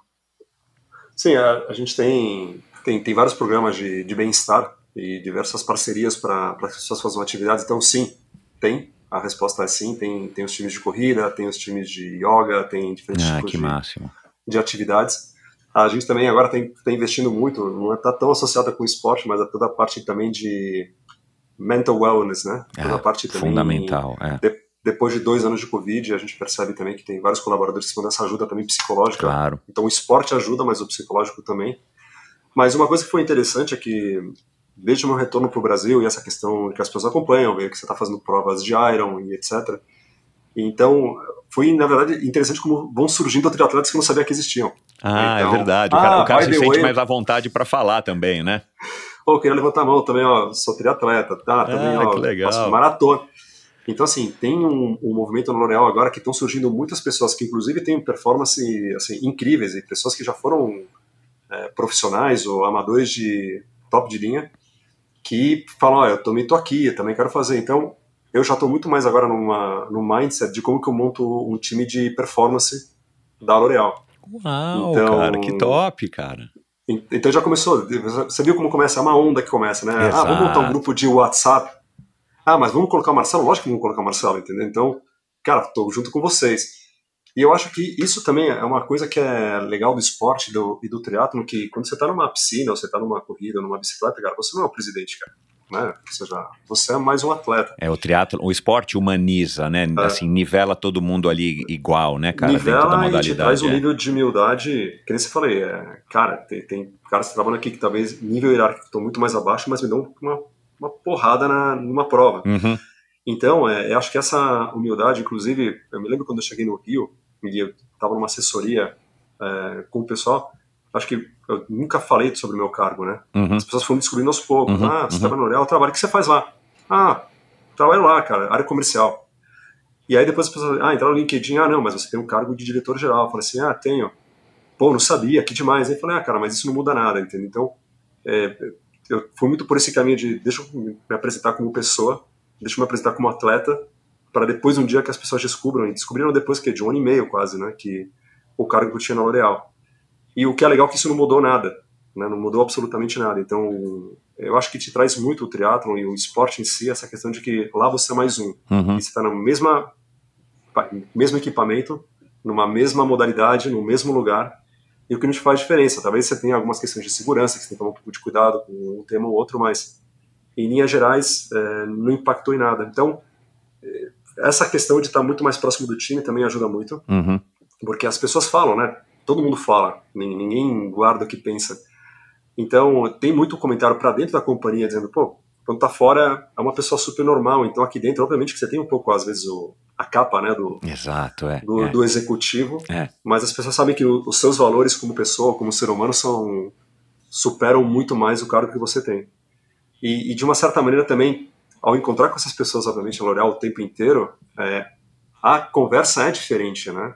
É de atleta para atleta, vai, atleta, digamos aqui mais, de amador para amador, trocando uma ideia, aí vem cá como que você tá, que você não tá, que você fez, que você não fez. Então eu acho que o clima no geral na companhia, por isso também é mais positivo, mas também me dá essa vontade de, ao saber que quem quer ter performance tem uma certa dificuldade de gestão de agenda, é, por que eu não posso ter também aqui uma forma de facilitar a vida dessas pessoas, inclusive a minha? Uhum. Então, a gente já começou umas conversas de como criar um time de performance né, dentro da, da L'Oréal. Nem que seja para, vou ter uma sala aqui onde você pode trazer seu rolo, entendeu? Não deu para treinar essa semana, tá chovendo, traz seu rolo, você pode usar aqui. Pô, isso seria então, fabuloso. É, a gente está fazendo isso. Então, mais notícias nas próximas semanas. Que Mas legal. a ideia. E de novo, é que uma empresa como a L'Oréal, que a gente também estimule um pouco, né? Porque é uma Exato, empresa que a gente cara. falava lá atrás de diversidade e inclusão, é uma empresa com muita visibilidade de pessoa, né? Porque a gente não vende uma lata, a gente não vende um saco, né? A gente vende um sentimento, né? Uhum. Essa questão de autoestima, etc. Uhum. Então, tudo que a gente fizer, a gente poder demonstrar e apresentar, acho que de uma certa maneira pode influenciar de forma positiva. Então, essa consciência também existe aqui. Não, e, e, e aquilo que a gente falou agora no meio da conversa, o esporte também te traz essa autoestima. Né? A- a- você tá bem arrumado, tá, né? a mulher tá maquiada, com o cabelo arrumado, né? né? protegida do sol. Né? Você falou que o Ian Frodeno é patrocinado né? por uma das marcas aí da L'Oréal, eu não sabia, La É Roche pela Posay. La Roche, La Roche Posay. É. Exatamente. Não, e, e acho até divertido quando você vê ele fazendo os posts, né? Que ele pega o. Eu não sei, cara. Nós atletas não somos tão delicados, a gente não sabe também quanto é o custo de um produto, né? Então Aham. a gente tava te falando que quando você vai no chuveiro, você pega um querastase da sua mulher e você usa como sabonete líquido pro corpo. Né? E a mulher começa a sair uma, uma lágrima do olho. Mas é, o, o Frodeno é divertido também, quando ele pega, você vê que ele aperta, né? O, portão, uma Nossa quantidade enorme, senhora, você fala, cara, não era você assim. podia ter feito um pouco. É, não era assim. Produto caro, meu, top de linha. Não, mas é muito divertido. Ele mas, aperta assim, como se você estivesse que- apertando um gel, né, cara? Exatamente, cara. Fala, isso aqui é uma forma super concentrada. Você pode usar com um pouco mais de delicadeza, mas. É, então, a gente, tem, a gente tem vários patrocínios de atletas de alta performance, seja em esportes aquáticos, seja no triatlon também. É que são muitas marcas, né? São, tem marcas que a gente nem sabe que são da L'Oréal. É uma empresa que, durante muitos anos, ela não falou muito sobre esse guarda-chuva de marcas, né? Ela- Uhum. cada marca tinha sua autonomia, mas são 36 marcas globais, né? Você tem desde uma marca como Lancôme, Yves Saint Laurent, uma marca L'Oréal Paris, Maybelline, então por aí vai Uhum. de marcas. Então, sim, a gente está na vida das mulheres e homens que praticam esporte, com certeza com as nossas marcas. Né? De, cada país tem a sua autonomia para definir um pouco qual é o caminho da marca Uhum. e como que vai estar posicionando. Uhum. É, teve alguma situação que, que, que o fato de você ser atleta, ser triatleta, enfim, ter essa rotina também é, é, muito focada né, para o teu equilíbrio é, fora da, da vida profissional, né, que acaba, claro, interferindo na vida pessoal, mas que dentro de, um- de um- de uma reunião ou numa situação profissional te colocou em alguma saia justa, por exemplo? Sei lá, sei lá, tava numa festa corporativa mega de final de ano e você tava preocupado porque você tinha um, né, ou um treino no dia seguinte, que aí você já tava ainda naquela dúvida se você ia abortar ou não, ou você tinha acordado cedo naquele, sei lá, numa festa no sábado. Estou dando um exemplo aqui. Cara, e quando deu nove da noite, você tava pra lá de Bagdá, meio pregado e tal, e você começou a piscar na, na festa, ou numa reunião, sei lá. Não, eu tive saia justa mais assim, de pós-prova, de pós-provas, seja no kite ou seja no próprio triatlon, assim, de chegar detonado numa reunião, cara. Assim, detonado de, de detonado. Então, eu me lembro que as, algumas reuniões de América Latina, teve uma, essa do kite que eu te contei antes, aquela do, do Nordeste, aquele Ironman lá, Uhum. Cara, eu cheguei todo cortado. Eu tinha, eu cheguei no Brasil, aqui, eu cheguei no Brasil. Eu tava morando na Argentina, então eu saí de Fortaleza, fui pra para Argentina. Cheguei na Argentina, peguei um Uber lá, eu cheguei pro cara e falei, olha, antes de ir pra, pra casa, acho que seria uma boa aí. Pra minha esposa, eu falei assim, ó, tô chegando aqui em Buenos Aires, mas acho uma boa dar uma passadinha no hospital antes de ir pra casa, porque eu, eu sabia como tava meu corpo, cara. Aí minha esposa falou, mas como assim? Eu falei, não, vou, deixa, Uau. eu, eu vou, dar uns, vou dar uns pontos e já, e já vou. E fechei várias feridas que eu tinha nos pés e nas mãos e, no- e nas pernas, cara. E, e um dia depois eu tinha que pegar um avião para uma reunião na Colômbia. Uhum. Cara, todo inchado, ferrado, detonado, assim, cara. E, e aí eu lembro que eu encontrei com algumas pessoas lá numa sala para depois fazer uma outra viagem dentro da própria Colômbia. Eu não conseguia andar, cara. E as pessoas falavam assim, um carregando minha mochila, o outro virou e falou assim, não, pede uma cadeira de roda, cara, você não tá conseguindo andar, cara. Então, assim, eu já cheguei em, em reuniões nesse estado, de os caras falando, "Não, a gente vai sair para passear à noite aqui na Colômbia, em Bogotá. Eu falei assim, cara, boa sorte, não consigo nem andar até o saguão. É. E, e numa outra também, com esse grupo da, da L'Oréal, acho que eu tinha feito uma prova um duatlon no autódromo de Fórmula 1 de Buenos Aires. Cara, tava alucinado, o cara saiu de um pelotão, bateu na minha roda da frente, aquela famosa que você não pode fazer nada, sabe? Que você tá andando por fora, tá passando um pelotão, o pelotão vai e te bate. Hum. Cara, fui parar no chão, cara. Você que é ciclista, sabe? Imagina que você cair no asfalto de um Fórmula 1 a 47 km por hora, 48 por hora, cara.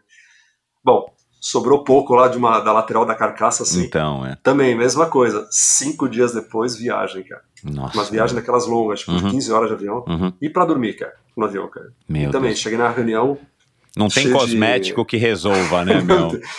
eu tinha esparadrapo em tudo quanto é lugar. E, de novo, os caras falam assim, cada vez que a gente faz uma reunião, você vem detonado. Então, eu acho que eles estão mais acostumados de me encontrar, sabe, sempre em momentos um pouco mais difíceis. Então, acho que a primeira surpreendeu, depois os caras já sabem que vai vir sempre desse jeito. Mas já aconteceu, já aconteceu várias vezes de, por exemplo, eu não ir no jantar, ou eu terminar uma reunião, ou eu sair de algum evento, porque eu falo, olha, amanhã tem que treinar, porque amanhã tem um momento importante, tem uma prova, alguma coisa.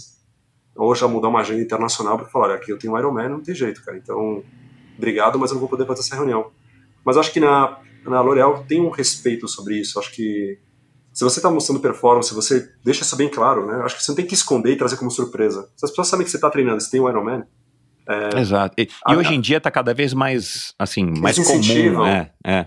Não, eles incentivam, falam assim, cara, by the way, bota um adesivo aí da L'Oréal. Eu falo, beleza, vambora, entendeu? Então, é, eu acho que a- as corporações entendem que cada vez mais existe um, um cruzamento né, da sua vida pessoal e profissional, onde no final é, a companhia te, estimular a fazer isso, acho que é super benéfico, é super positivo.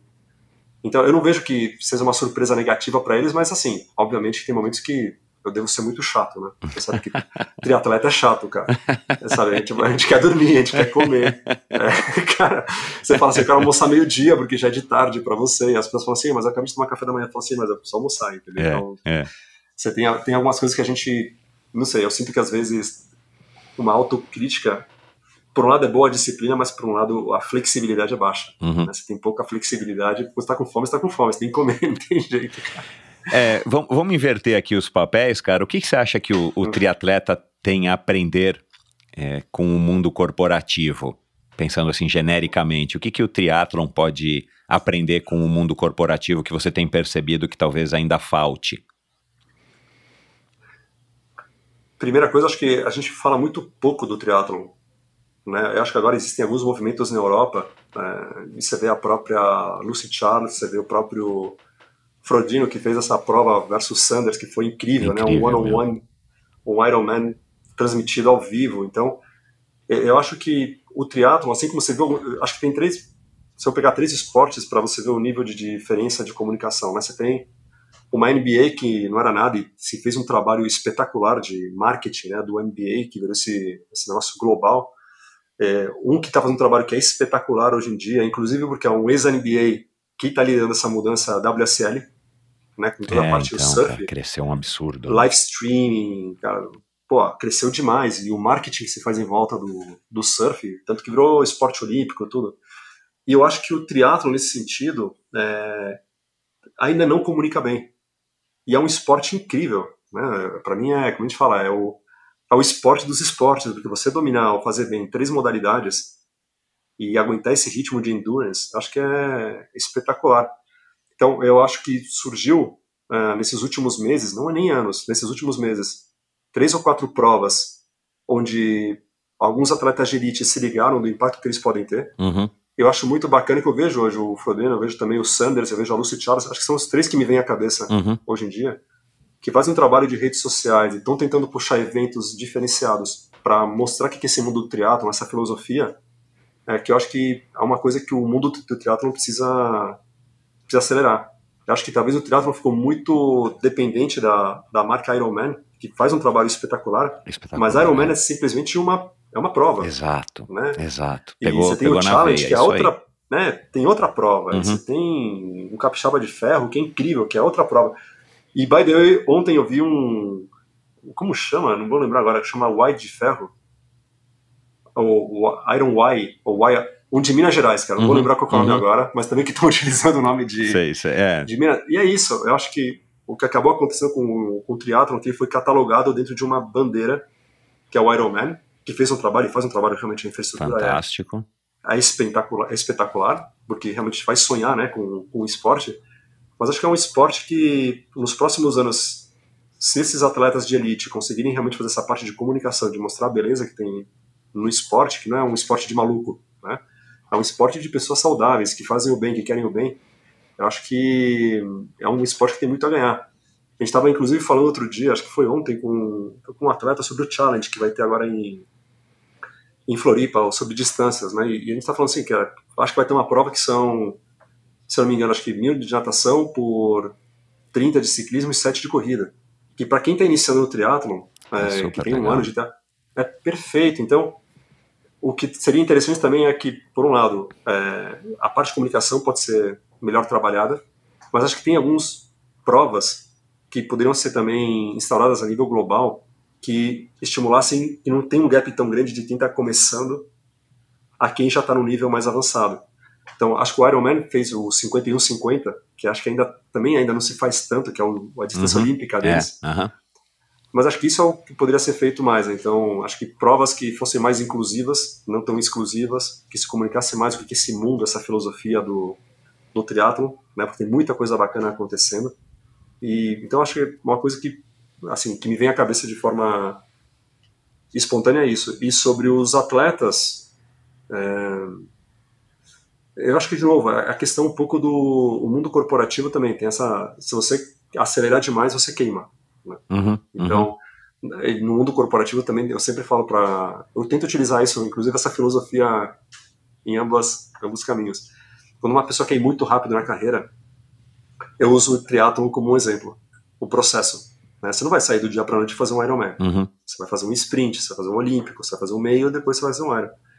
A mesma coisa eu falo ao contrário.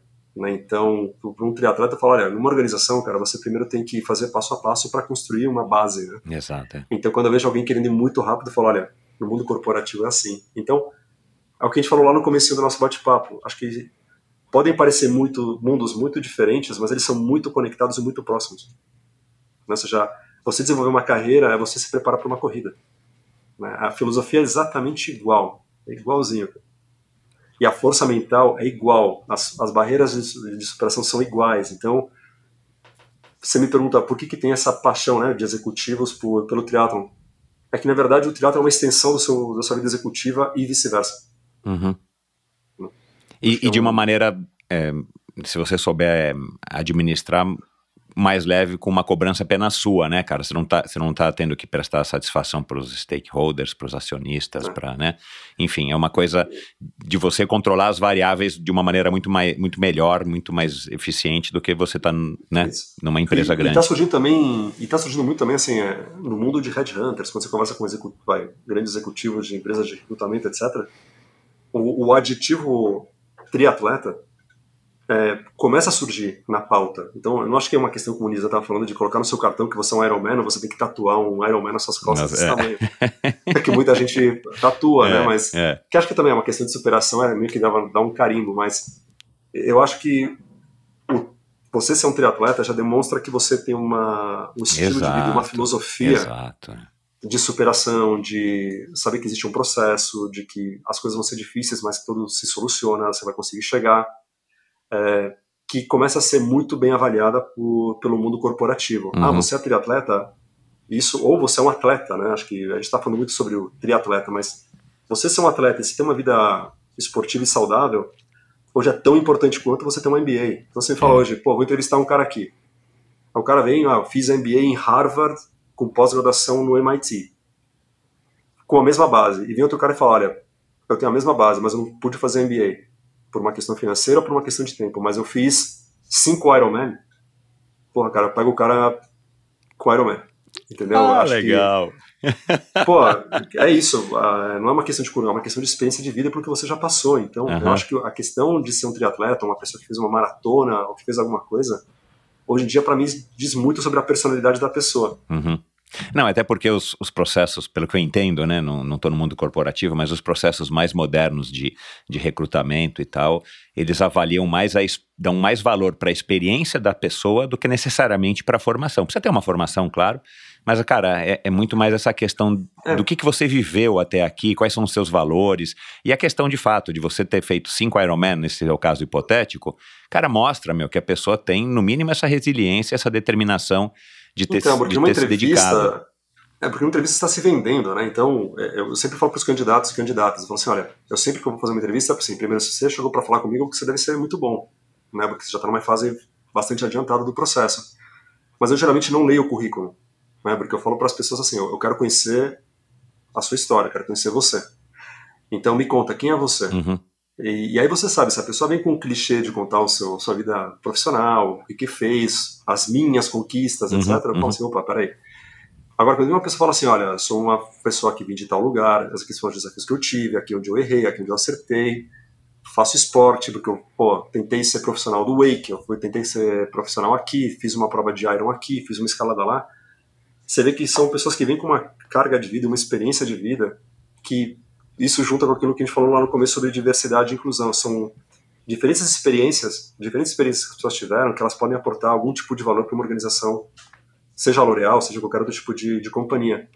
Mas hoje em dia, sim, é, eu acho que o, o, o triatleta virou um aditivo de uma pessoa com resiliência, com foco, com planejamento, que a gente falou, é, você treina meses e meses e meses para uma prova de algumas horas. Então, vai ter vontade assim, né? Então, isso. e como você concilia tudo. Então, eu, acho que mostra um, um, um estilo de pessoas e características diferenciado. E, de novo, não estou dizendo que é uma coisa exclusiva ou seletiva. É simplesmente é um plus. né, que- Isso, isso mesmo. É.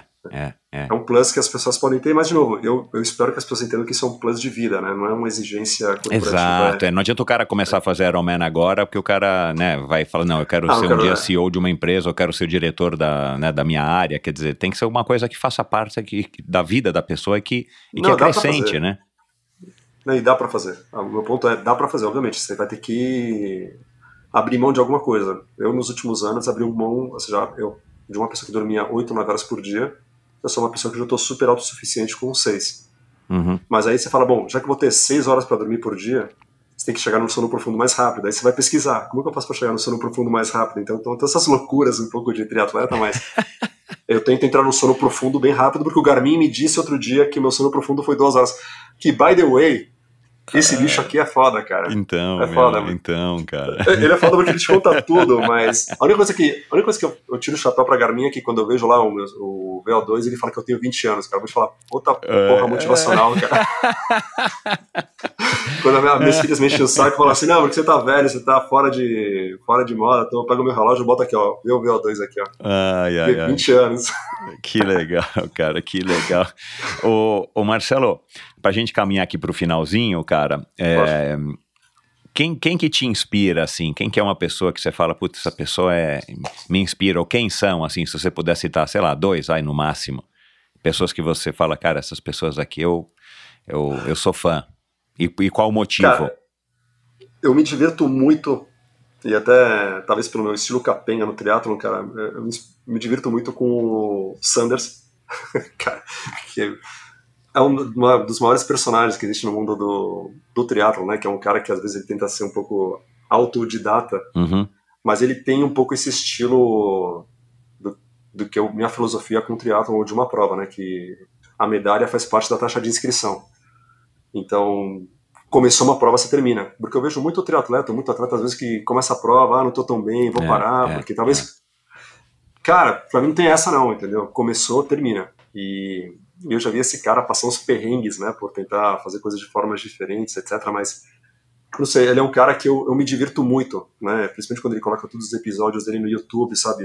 As semanas de preparação, Uhum, pré-prova, etc. uhum. Então, é uma pessoa que talvez no mundo do triatlon ele se aproxima muito ao meu estilo no sentido de cara, vou lá, vou ter que fazer, entendeu? E não tem muita frescura de toda a equipe e infraestrutura que tem por trás, até porque não é uma realidade, realidade nossa. E, e de nomes, assim, te- tem várias pessoas que você até comentou, acho que muito mais próximas, que estão desde o Mussolini, quando ele treinando pro Ironman, no meio do deserto do Utah, tava ele, não, acho que foi no México, inclusive. Tava ele, tava o João Paulo também se preparando para um Ironman lá atrás. E, cara, a gente tava morto na de fazer atividade o dia inteiro e os caras saíam para correr não sei quantos quilômetros porque tinha uma prova de Iron. E eu falava, cara, esses caras são malucos. E hoje eu entendo que eu também sou um pouquinho né, exato, é. disso. Então, assim, eu poderia falar diversos nomes é, aqui hoje, mas acho que eu, no mundo profissional, talvez um Sanders, eu me divirto, me divirto muito com ele, né? Com a, obviamente, quando você pega os valores humanos, etc., o Frodeno é um cara. E a Lucy Charles, acho que é um, é um trio, né? Que eu tô sempre acompanhando e, e vendo muito. Mas eu me inspiro muito mais pelos, pelos amadores que eu treino aqui no Rio. Né? Então, tem um grupo enorme de pessoas que eu tô treinando aqui no Rio de Janeiro que tem o mesmo tipo de vida que eu, sabe? São pais, são executivos, ou tem desde trabalhar no exército, um trabalha como bombeiro, outro trabalha no, na, na Globo, e os caras, cara, se viram e entregam. Entregam na prova, entregam para a família, entregam profissionalmente. Então, a minha inspiração hoje vem muito mais pelo não profissional, mas pelo meu dia a dia, e são as pessoas com quem eu tenho tentado estar muito próximo para escutar, aprender. É, troco muito com o Douglas também, né, que já passou por aqui. A gente conversa bastante sobre. É como que ele está sempre dois, três passos à frente. Ele é meu Big Brother, né, no triatlo. Então, assim, Legal. muitas coisas que eu estou sofrendo hoje, eu perguntei, e aí, como que foi nessa época? É. Ah, então, eu fiz isso. Falei, cara, é exatamente igual. Então, é, a minha inspiração vem muito mais por essas pessoas, que são grandes atletas, mas no mundo que eu vivo, né? Que talvez, para não ficar também, ah, estou inspirado por pessoas que são inatingíveis ou, ou difíceis de ter Você contato. consegue lembrar de um, de um conselho, uma conversa que você teve com alguém que foi assim, tipo, transformadora na tua vida? Que tipo, Você que te fala- marcou? Você diz que é no mundo de esporte ou no mundo profissional? Tanto faz, na tua vida, na- na vida do Marcelo, que foi assim, decisivo, um divisor de águas, algum conselho, um, uma dica, uma sugestão? Nossa, cara, tem, tem muitos. Tem muitos.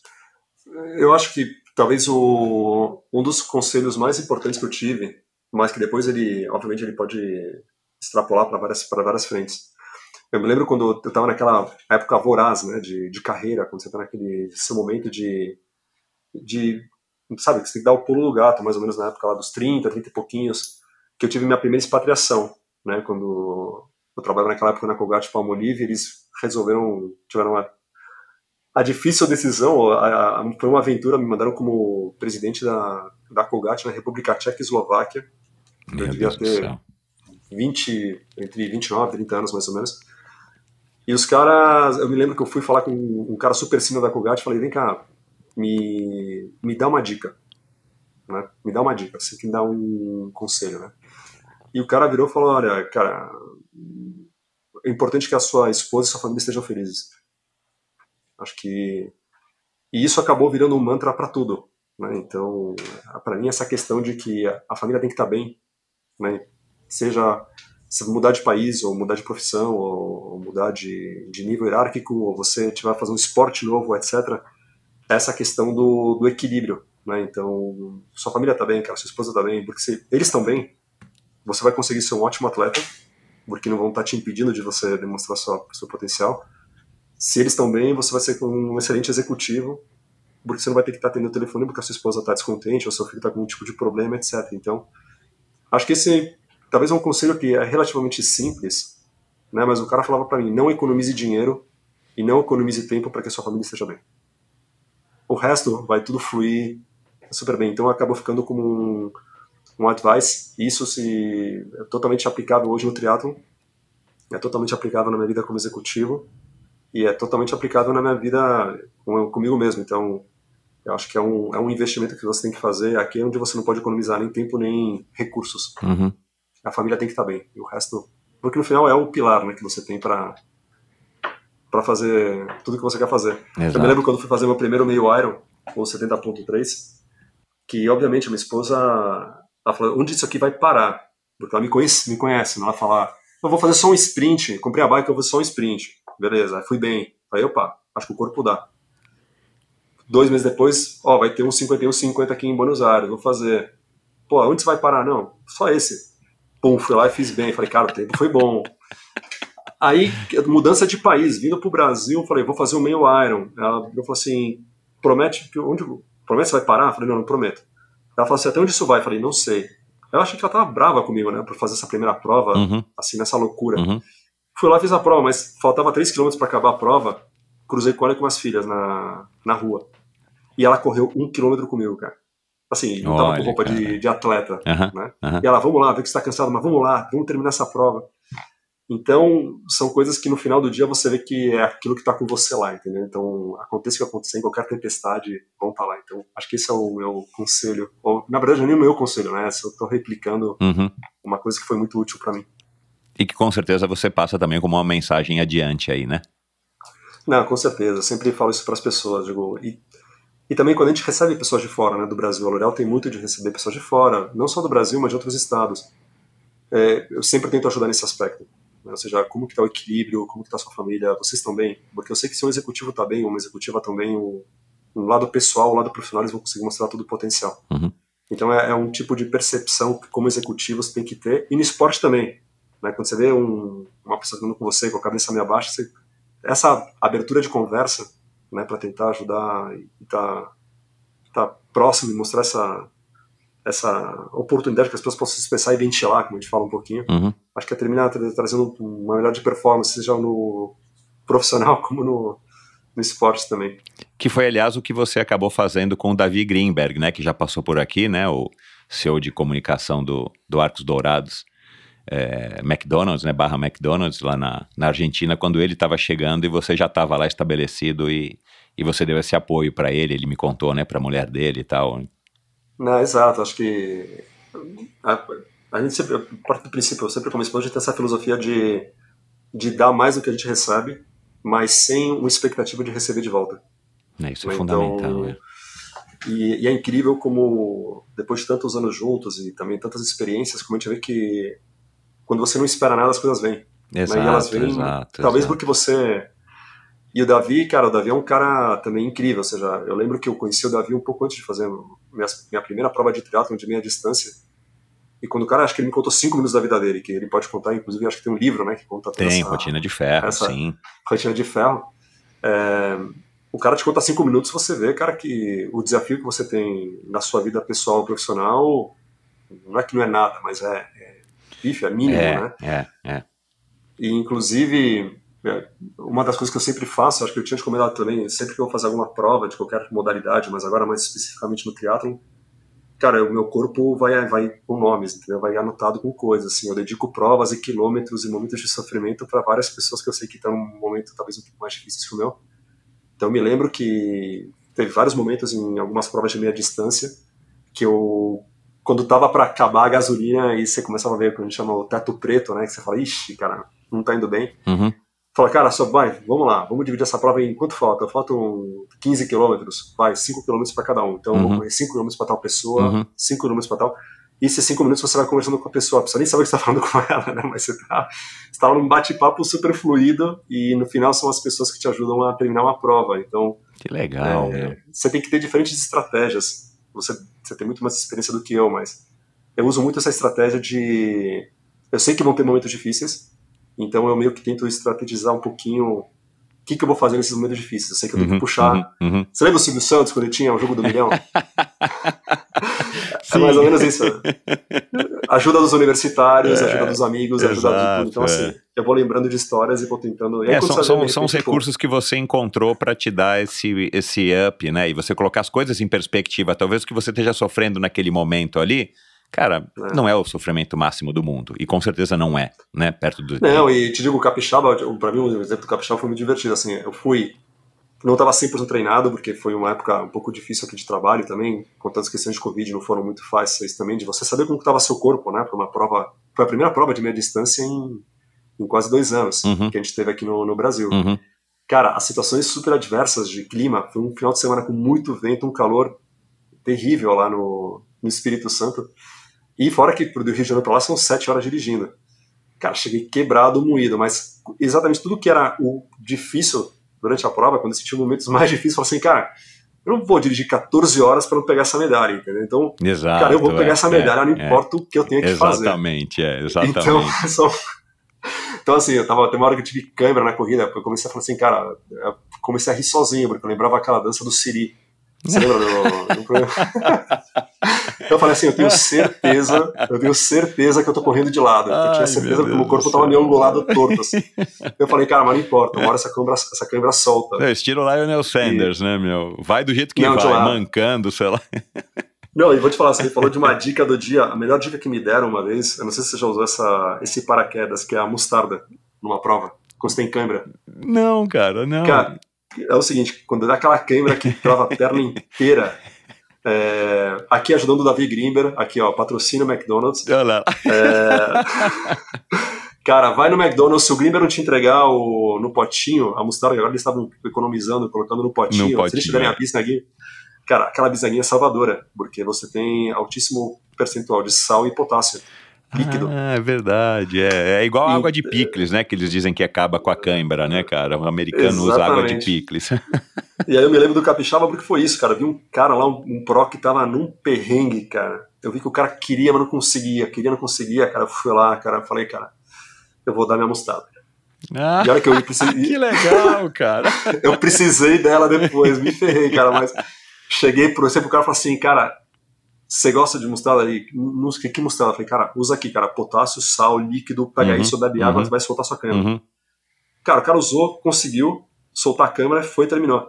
Acabou a prova, o cara tava lá me esperando, cara, na linha de chegada, que obviamente chegou antes que eu. Que legal. E, e o cara virou e falou assim, cara, vou te falar uma coisa, eu odiava mostarda, eu só comia hot dog com Ketchup. ketchup, e maionese, cara. Aham. A partir de agora eu vou comer mostarda pra caramba, cara, foi show de bola.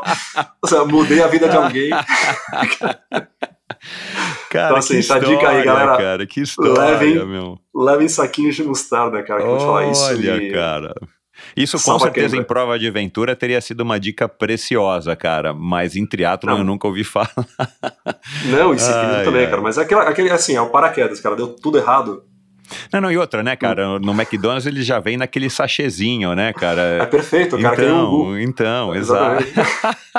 Cara, quem sabe inventam aí um gel de musta- sabor mostarda, cara. Fica a dica aí pra probiótica. Pô, hoje a gente podia abrir uma empresa, cara. Uma empresa pra, tipo, anticãibra, cara. Lança no sachêzinho.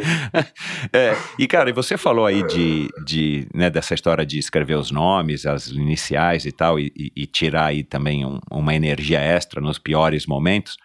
E você falou que, que aí você faz os quilômetros e tal. Cara, eu não sei se você conhece, você já ouviu falar do quilômetro solidário? Eu achei Não, até que você não fosse sei. falar disso, cara. Eu, eu recebi Não, aqui... solta aí, cara. Eu tô, tô aqui aprendendo também. Não, não, então. E eu recebi aqui, porque fui apresentado a ele por amigos em comum, o André Koch. E ele e o André Koch tem uma história legal, ele era do mercado financeiro e tal, ele acabou ficando desempregado logo antes da pandemia, aí veio a pandemia, colocou tudo em perspectiva, a vida do cara estava de cabeça para baixo, e ele foi se isolar lá na Praia da Baleia, né, aqui no litoral norte de São Paulo, que você deve conhecer. E cara, ele se propôs a correr mil quilômetros na Praia da Baleia. Eu não lembro agora qual foi o período. E nesses mil quilômetros ele, ia, ele resolveu aí, é, chamar atenção através das filhas, da família dele, para arrecadar dinheiro para uma, uma escola lá, acho que é de uma cunhada e tal, que estava precisando de ajuda. E, cara, moral da história. É, depois você vai lá e ouve, eu convido o ouvinte aqui também a ouvir a história do André Koch. Cara, ele saiu de lá, conseguiu arrecadar uma grana, meu, muito maior do que ele podia imaginar, e depois ele fez leilão do, do- do- de um par de tênis que ele ganhou. Aí, cara, eu sei que, meu, ele transformou num business que chama Quilômetro Solidário, onde ele escolheu lá N associações de instituições eh, das mais variadas possíveis, inclusive muitas de convidados, muitos embaixadores dele já foram convidados do Endorfina, enfim, aí nossa, a nossa proximidade. E, e, cara, você se inscreve no site, baixa o site aí, Quilômetro Solidário App, você se cadastra e toda atividade que você faz, é, desde uma caminhada de 3 quilômetros aí na orla a fazer um, um, um capixaba de ferro, você vai computando né, no, seu, no, seu, no seu app, através do Garmin, do Strava, enfim. E, cara, você vai doar aquilo, aqueles quilômetros se transformam em doação, você não precisa doar dinheiro, se transformam em doação, que patrocinadores dele sim doam, e aí você vai decidir, cara, é, eu quero doar para o Instituto Arrastão, eu quero doar para o GRAAC, eu quero doar, eu não sei todas as instituições que ele tem. E ele acaba transformando então a sua atividade física, sem você precisar fazer nada, em doações através dos parceiros comerciais dele para essas instituições. Cara, é uma sacada muito legal. Ele transformou num negócio, ele já tem um sócio e, cara, virou um business. Ele está aí trabalhando para que o negócio cresça e, e- e ajude essas instituições, cara. É uma iniciativa muito legal. Você pode se cadastrar. O treino que você vai Bora. fazer hoje, amanhã e depois você vai estar doando seus quilômetros. E ainda você tem o prazer ou a possibilidade de escolher entre o cardápio, vai, vamos dizer assim, de associações que ele colabora para doar Demais. a sua atividade física. E você então pode, além de pensar nas pessoas que você está pensando que são conhecidas teus de alguma maneira, você pode estar pensando nas criancinhas do GRAAC ou nas, nas pessoas da comunidade lá do Arrastão, que o projeto Arrastão ajuda. É uma iniciativa muito legal, viu, cara? Fica aqui o convite para você conhecer. Não, é espetacular e, de novo, também é uma, mais uma alternativa para falar para minha esposa, porque eu vou treinar e tenho que acordar às 5 da manhã. Então, Cara, agora eu quero saber Namora. quando é que a Paula vai começar no triatlon. cara, no, no triatlo eu não sei, mas a, eu acho que teve uma mudança na minha, na minha casa como um todo, né? A questão de me ver me sentindo bem, comer mais saudável, ou seja, tô, É, tenho duas é, filhas é. é, pré-adolescentes, cara, que já são vegetarianas. Ah, opa, olha lá, igual a minha mais velha. Então, começaram com a questão de que não como isso, não como aquilo tal, e viraram super saudáveis, né? Então, na, na parte da alimentação. Então, nós como pais, a gente está sendo influenciado, então a Paula está nessa sinuca de bico, né? De, tem as filhas super esporte saudáveis, tem Uhum, eu também, e ela uhum. também está numa fase muito de se cuidar. Eu não sei se com triatlon, né? Mas é, eu também não estou forçando muito, eu deixo ela muito ver, sentir. É, tem que ser uma coisa ela- natural, né? Mas ela tem os esportes dela também, ou seja, ela joga vôlei de praia, ela faz outras coisas, mas o triatlon eu tô... Eu não sei se eu vou conseguir. Mas acho que no ciclismo sim, né? Porque eu tô tentando mostrar para ela, por exemplo, numa cidade como Rio, que é uma cidade super privilegiada para quem faz triatlon ou qualquer Uhum. tipo de esporte outdoor, Uhum. o ciclismo te leva para lugares que, Que normalmente outro, você não vai, é.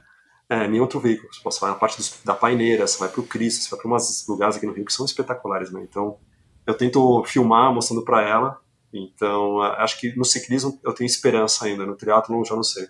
Não, e, e, e, cara, né, tem sido um assunto cada vez mais recorrente aqui é, no Endorfina, mas o, o, movimento das mulheres ingressando no, tria, no, no ciclismo tá sendo é assim, agora acho que é o próximo boom, né, cara? Então aí também é legal, porque a mulher se sente Não, mais tá à vontade, boom, né? já tá. Vai tentar, vai tentar comprar uma bike hoje.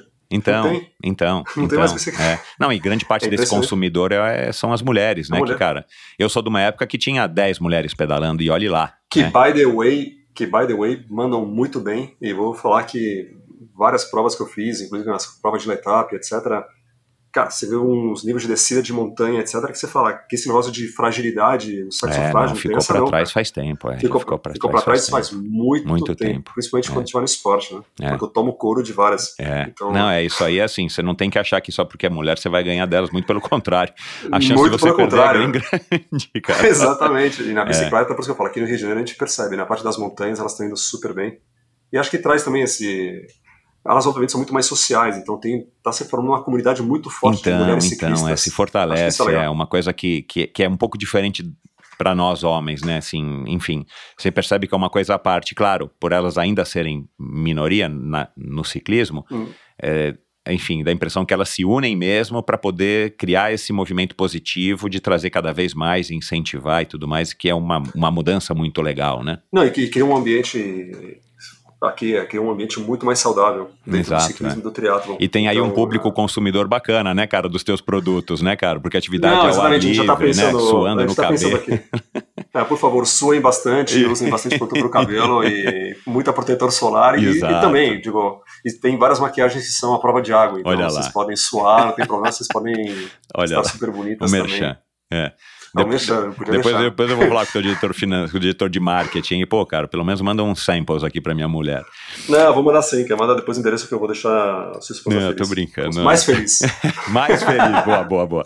É, bom, para terminar, cara, é, você já falou do Aconcagua, que para mim foi uma novidade muito legal. Aliás, recebi também aqui não faz muito tempo um, um ex-triatleta amador, mega campeão, que, que foi profissional por pouco tempo. Ele foi um dos únicos, acho que dois únicos, três únicos brasileiros que foi campeão na categoria Lencona. O Ciro Violim, que é, que é dono da New Age, que, que engarrafa aí todos os energéticos do Brasil. E ele, cara, ele se aposentou do triatlo, enfim, tem uma história bacana. E, cara, ele escalou a Concagua, teve uma experiência lá de quase, de quase morte e tal. Foi uma experiência meio visceral, assim, para ele.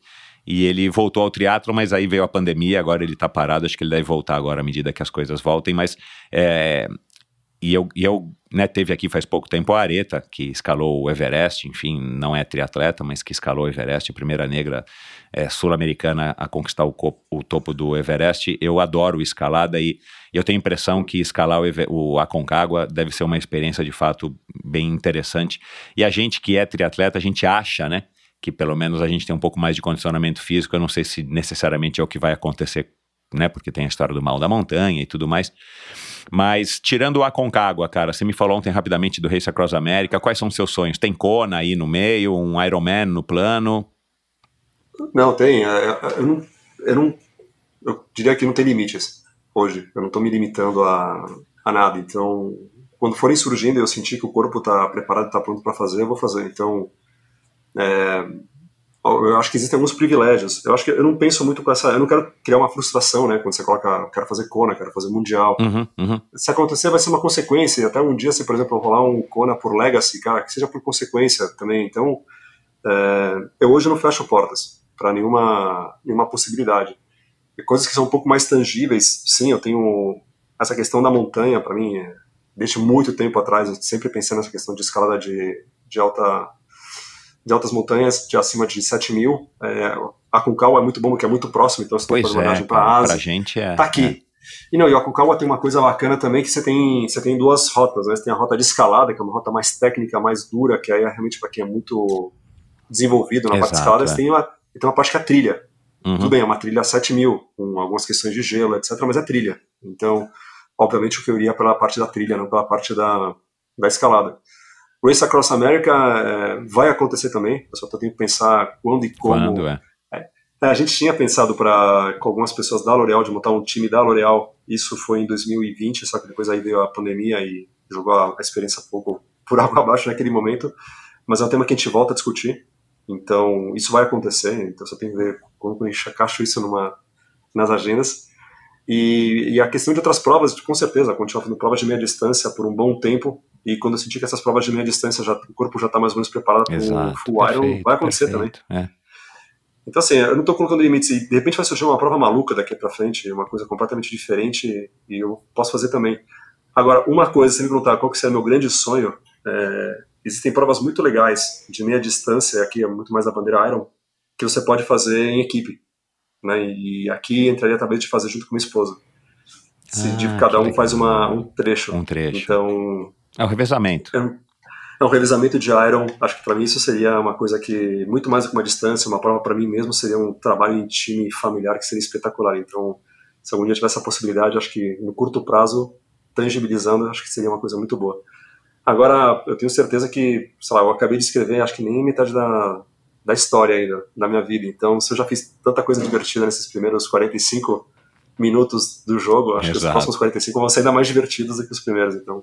Que legal. E ainda mais, hum. ainda mais nos anos que a gente vai viver para frente, né, cara, onde a, a a expectativa de vida e a qualidade de vida por conta do, né, dos desenvolvimentos em saúde, pesquisa, em, né, você sabe ah, fora, que a gente é, fora que a gente é safo, né, cara? Se eu tivesse é.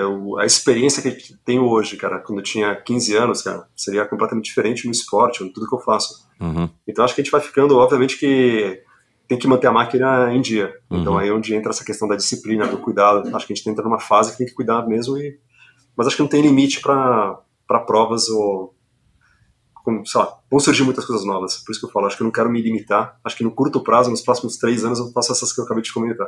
Legal. Então, com certeza, com Kawa, Race e Iron devem acontecer nesse ciclo. Mas aí tem vários ciclos depois, que eu tenho que me ser criativo para que eu vou fazer também. Show, cara. Que bom, meu. Obrigado. Bom. Foi uma conversa muito bacana.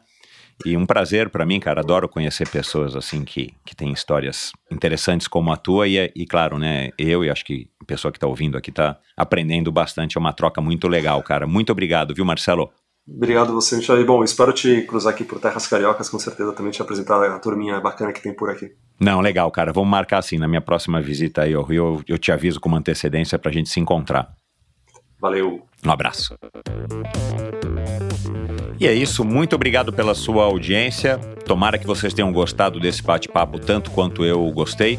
Aliás, eu tô, né, tenho recebido aí ao longo desses últimos, talvez dois, três anos, alguns executivos, alguns CEOs, alguns altos executivos e CEOs muito interessantes com uma história bem legal e que, claro, tem muito a ver, tem quase tudo a ver com o esporte, não é à toa que eles estão aqui no Endorfina.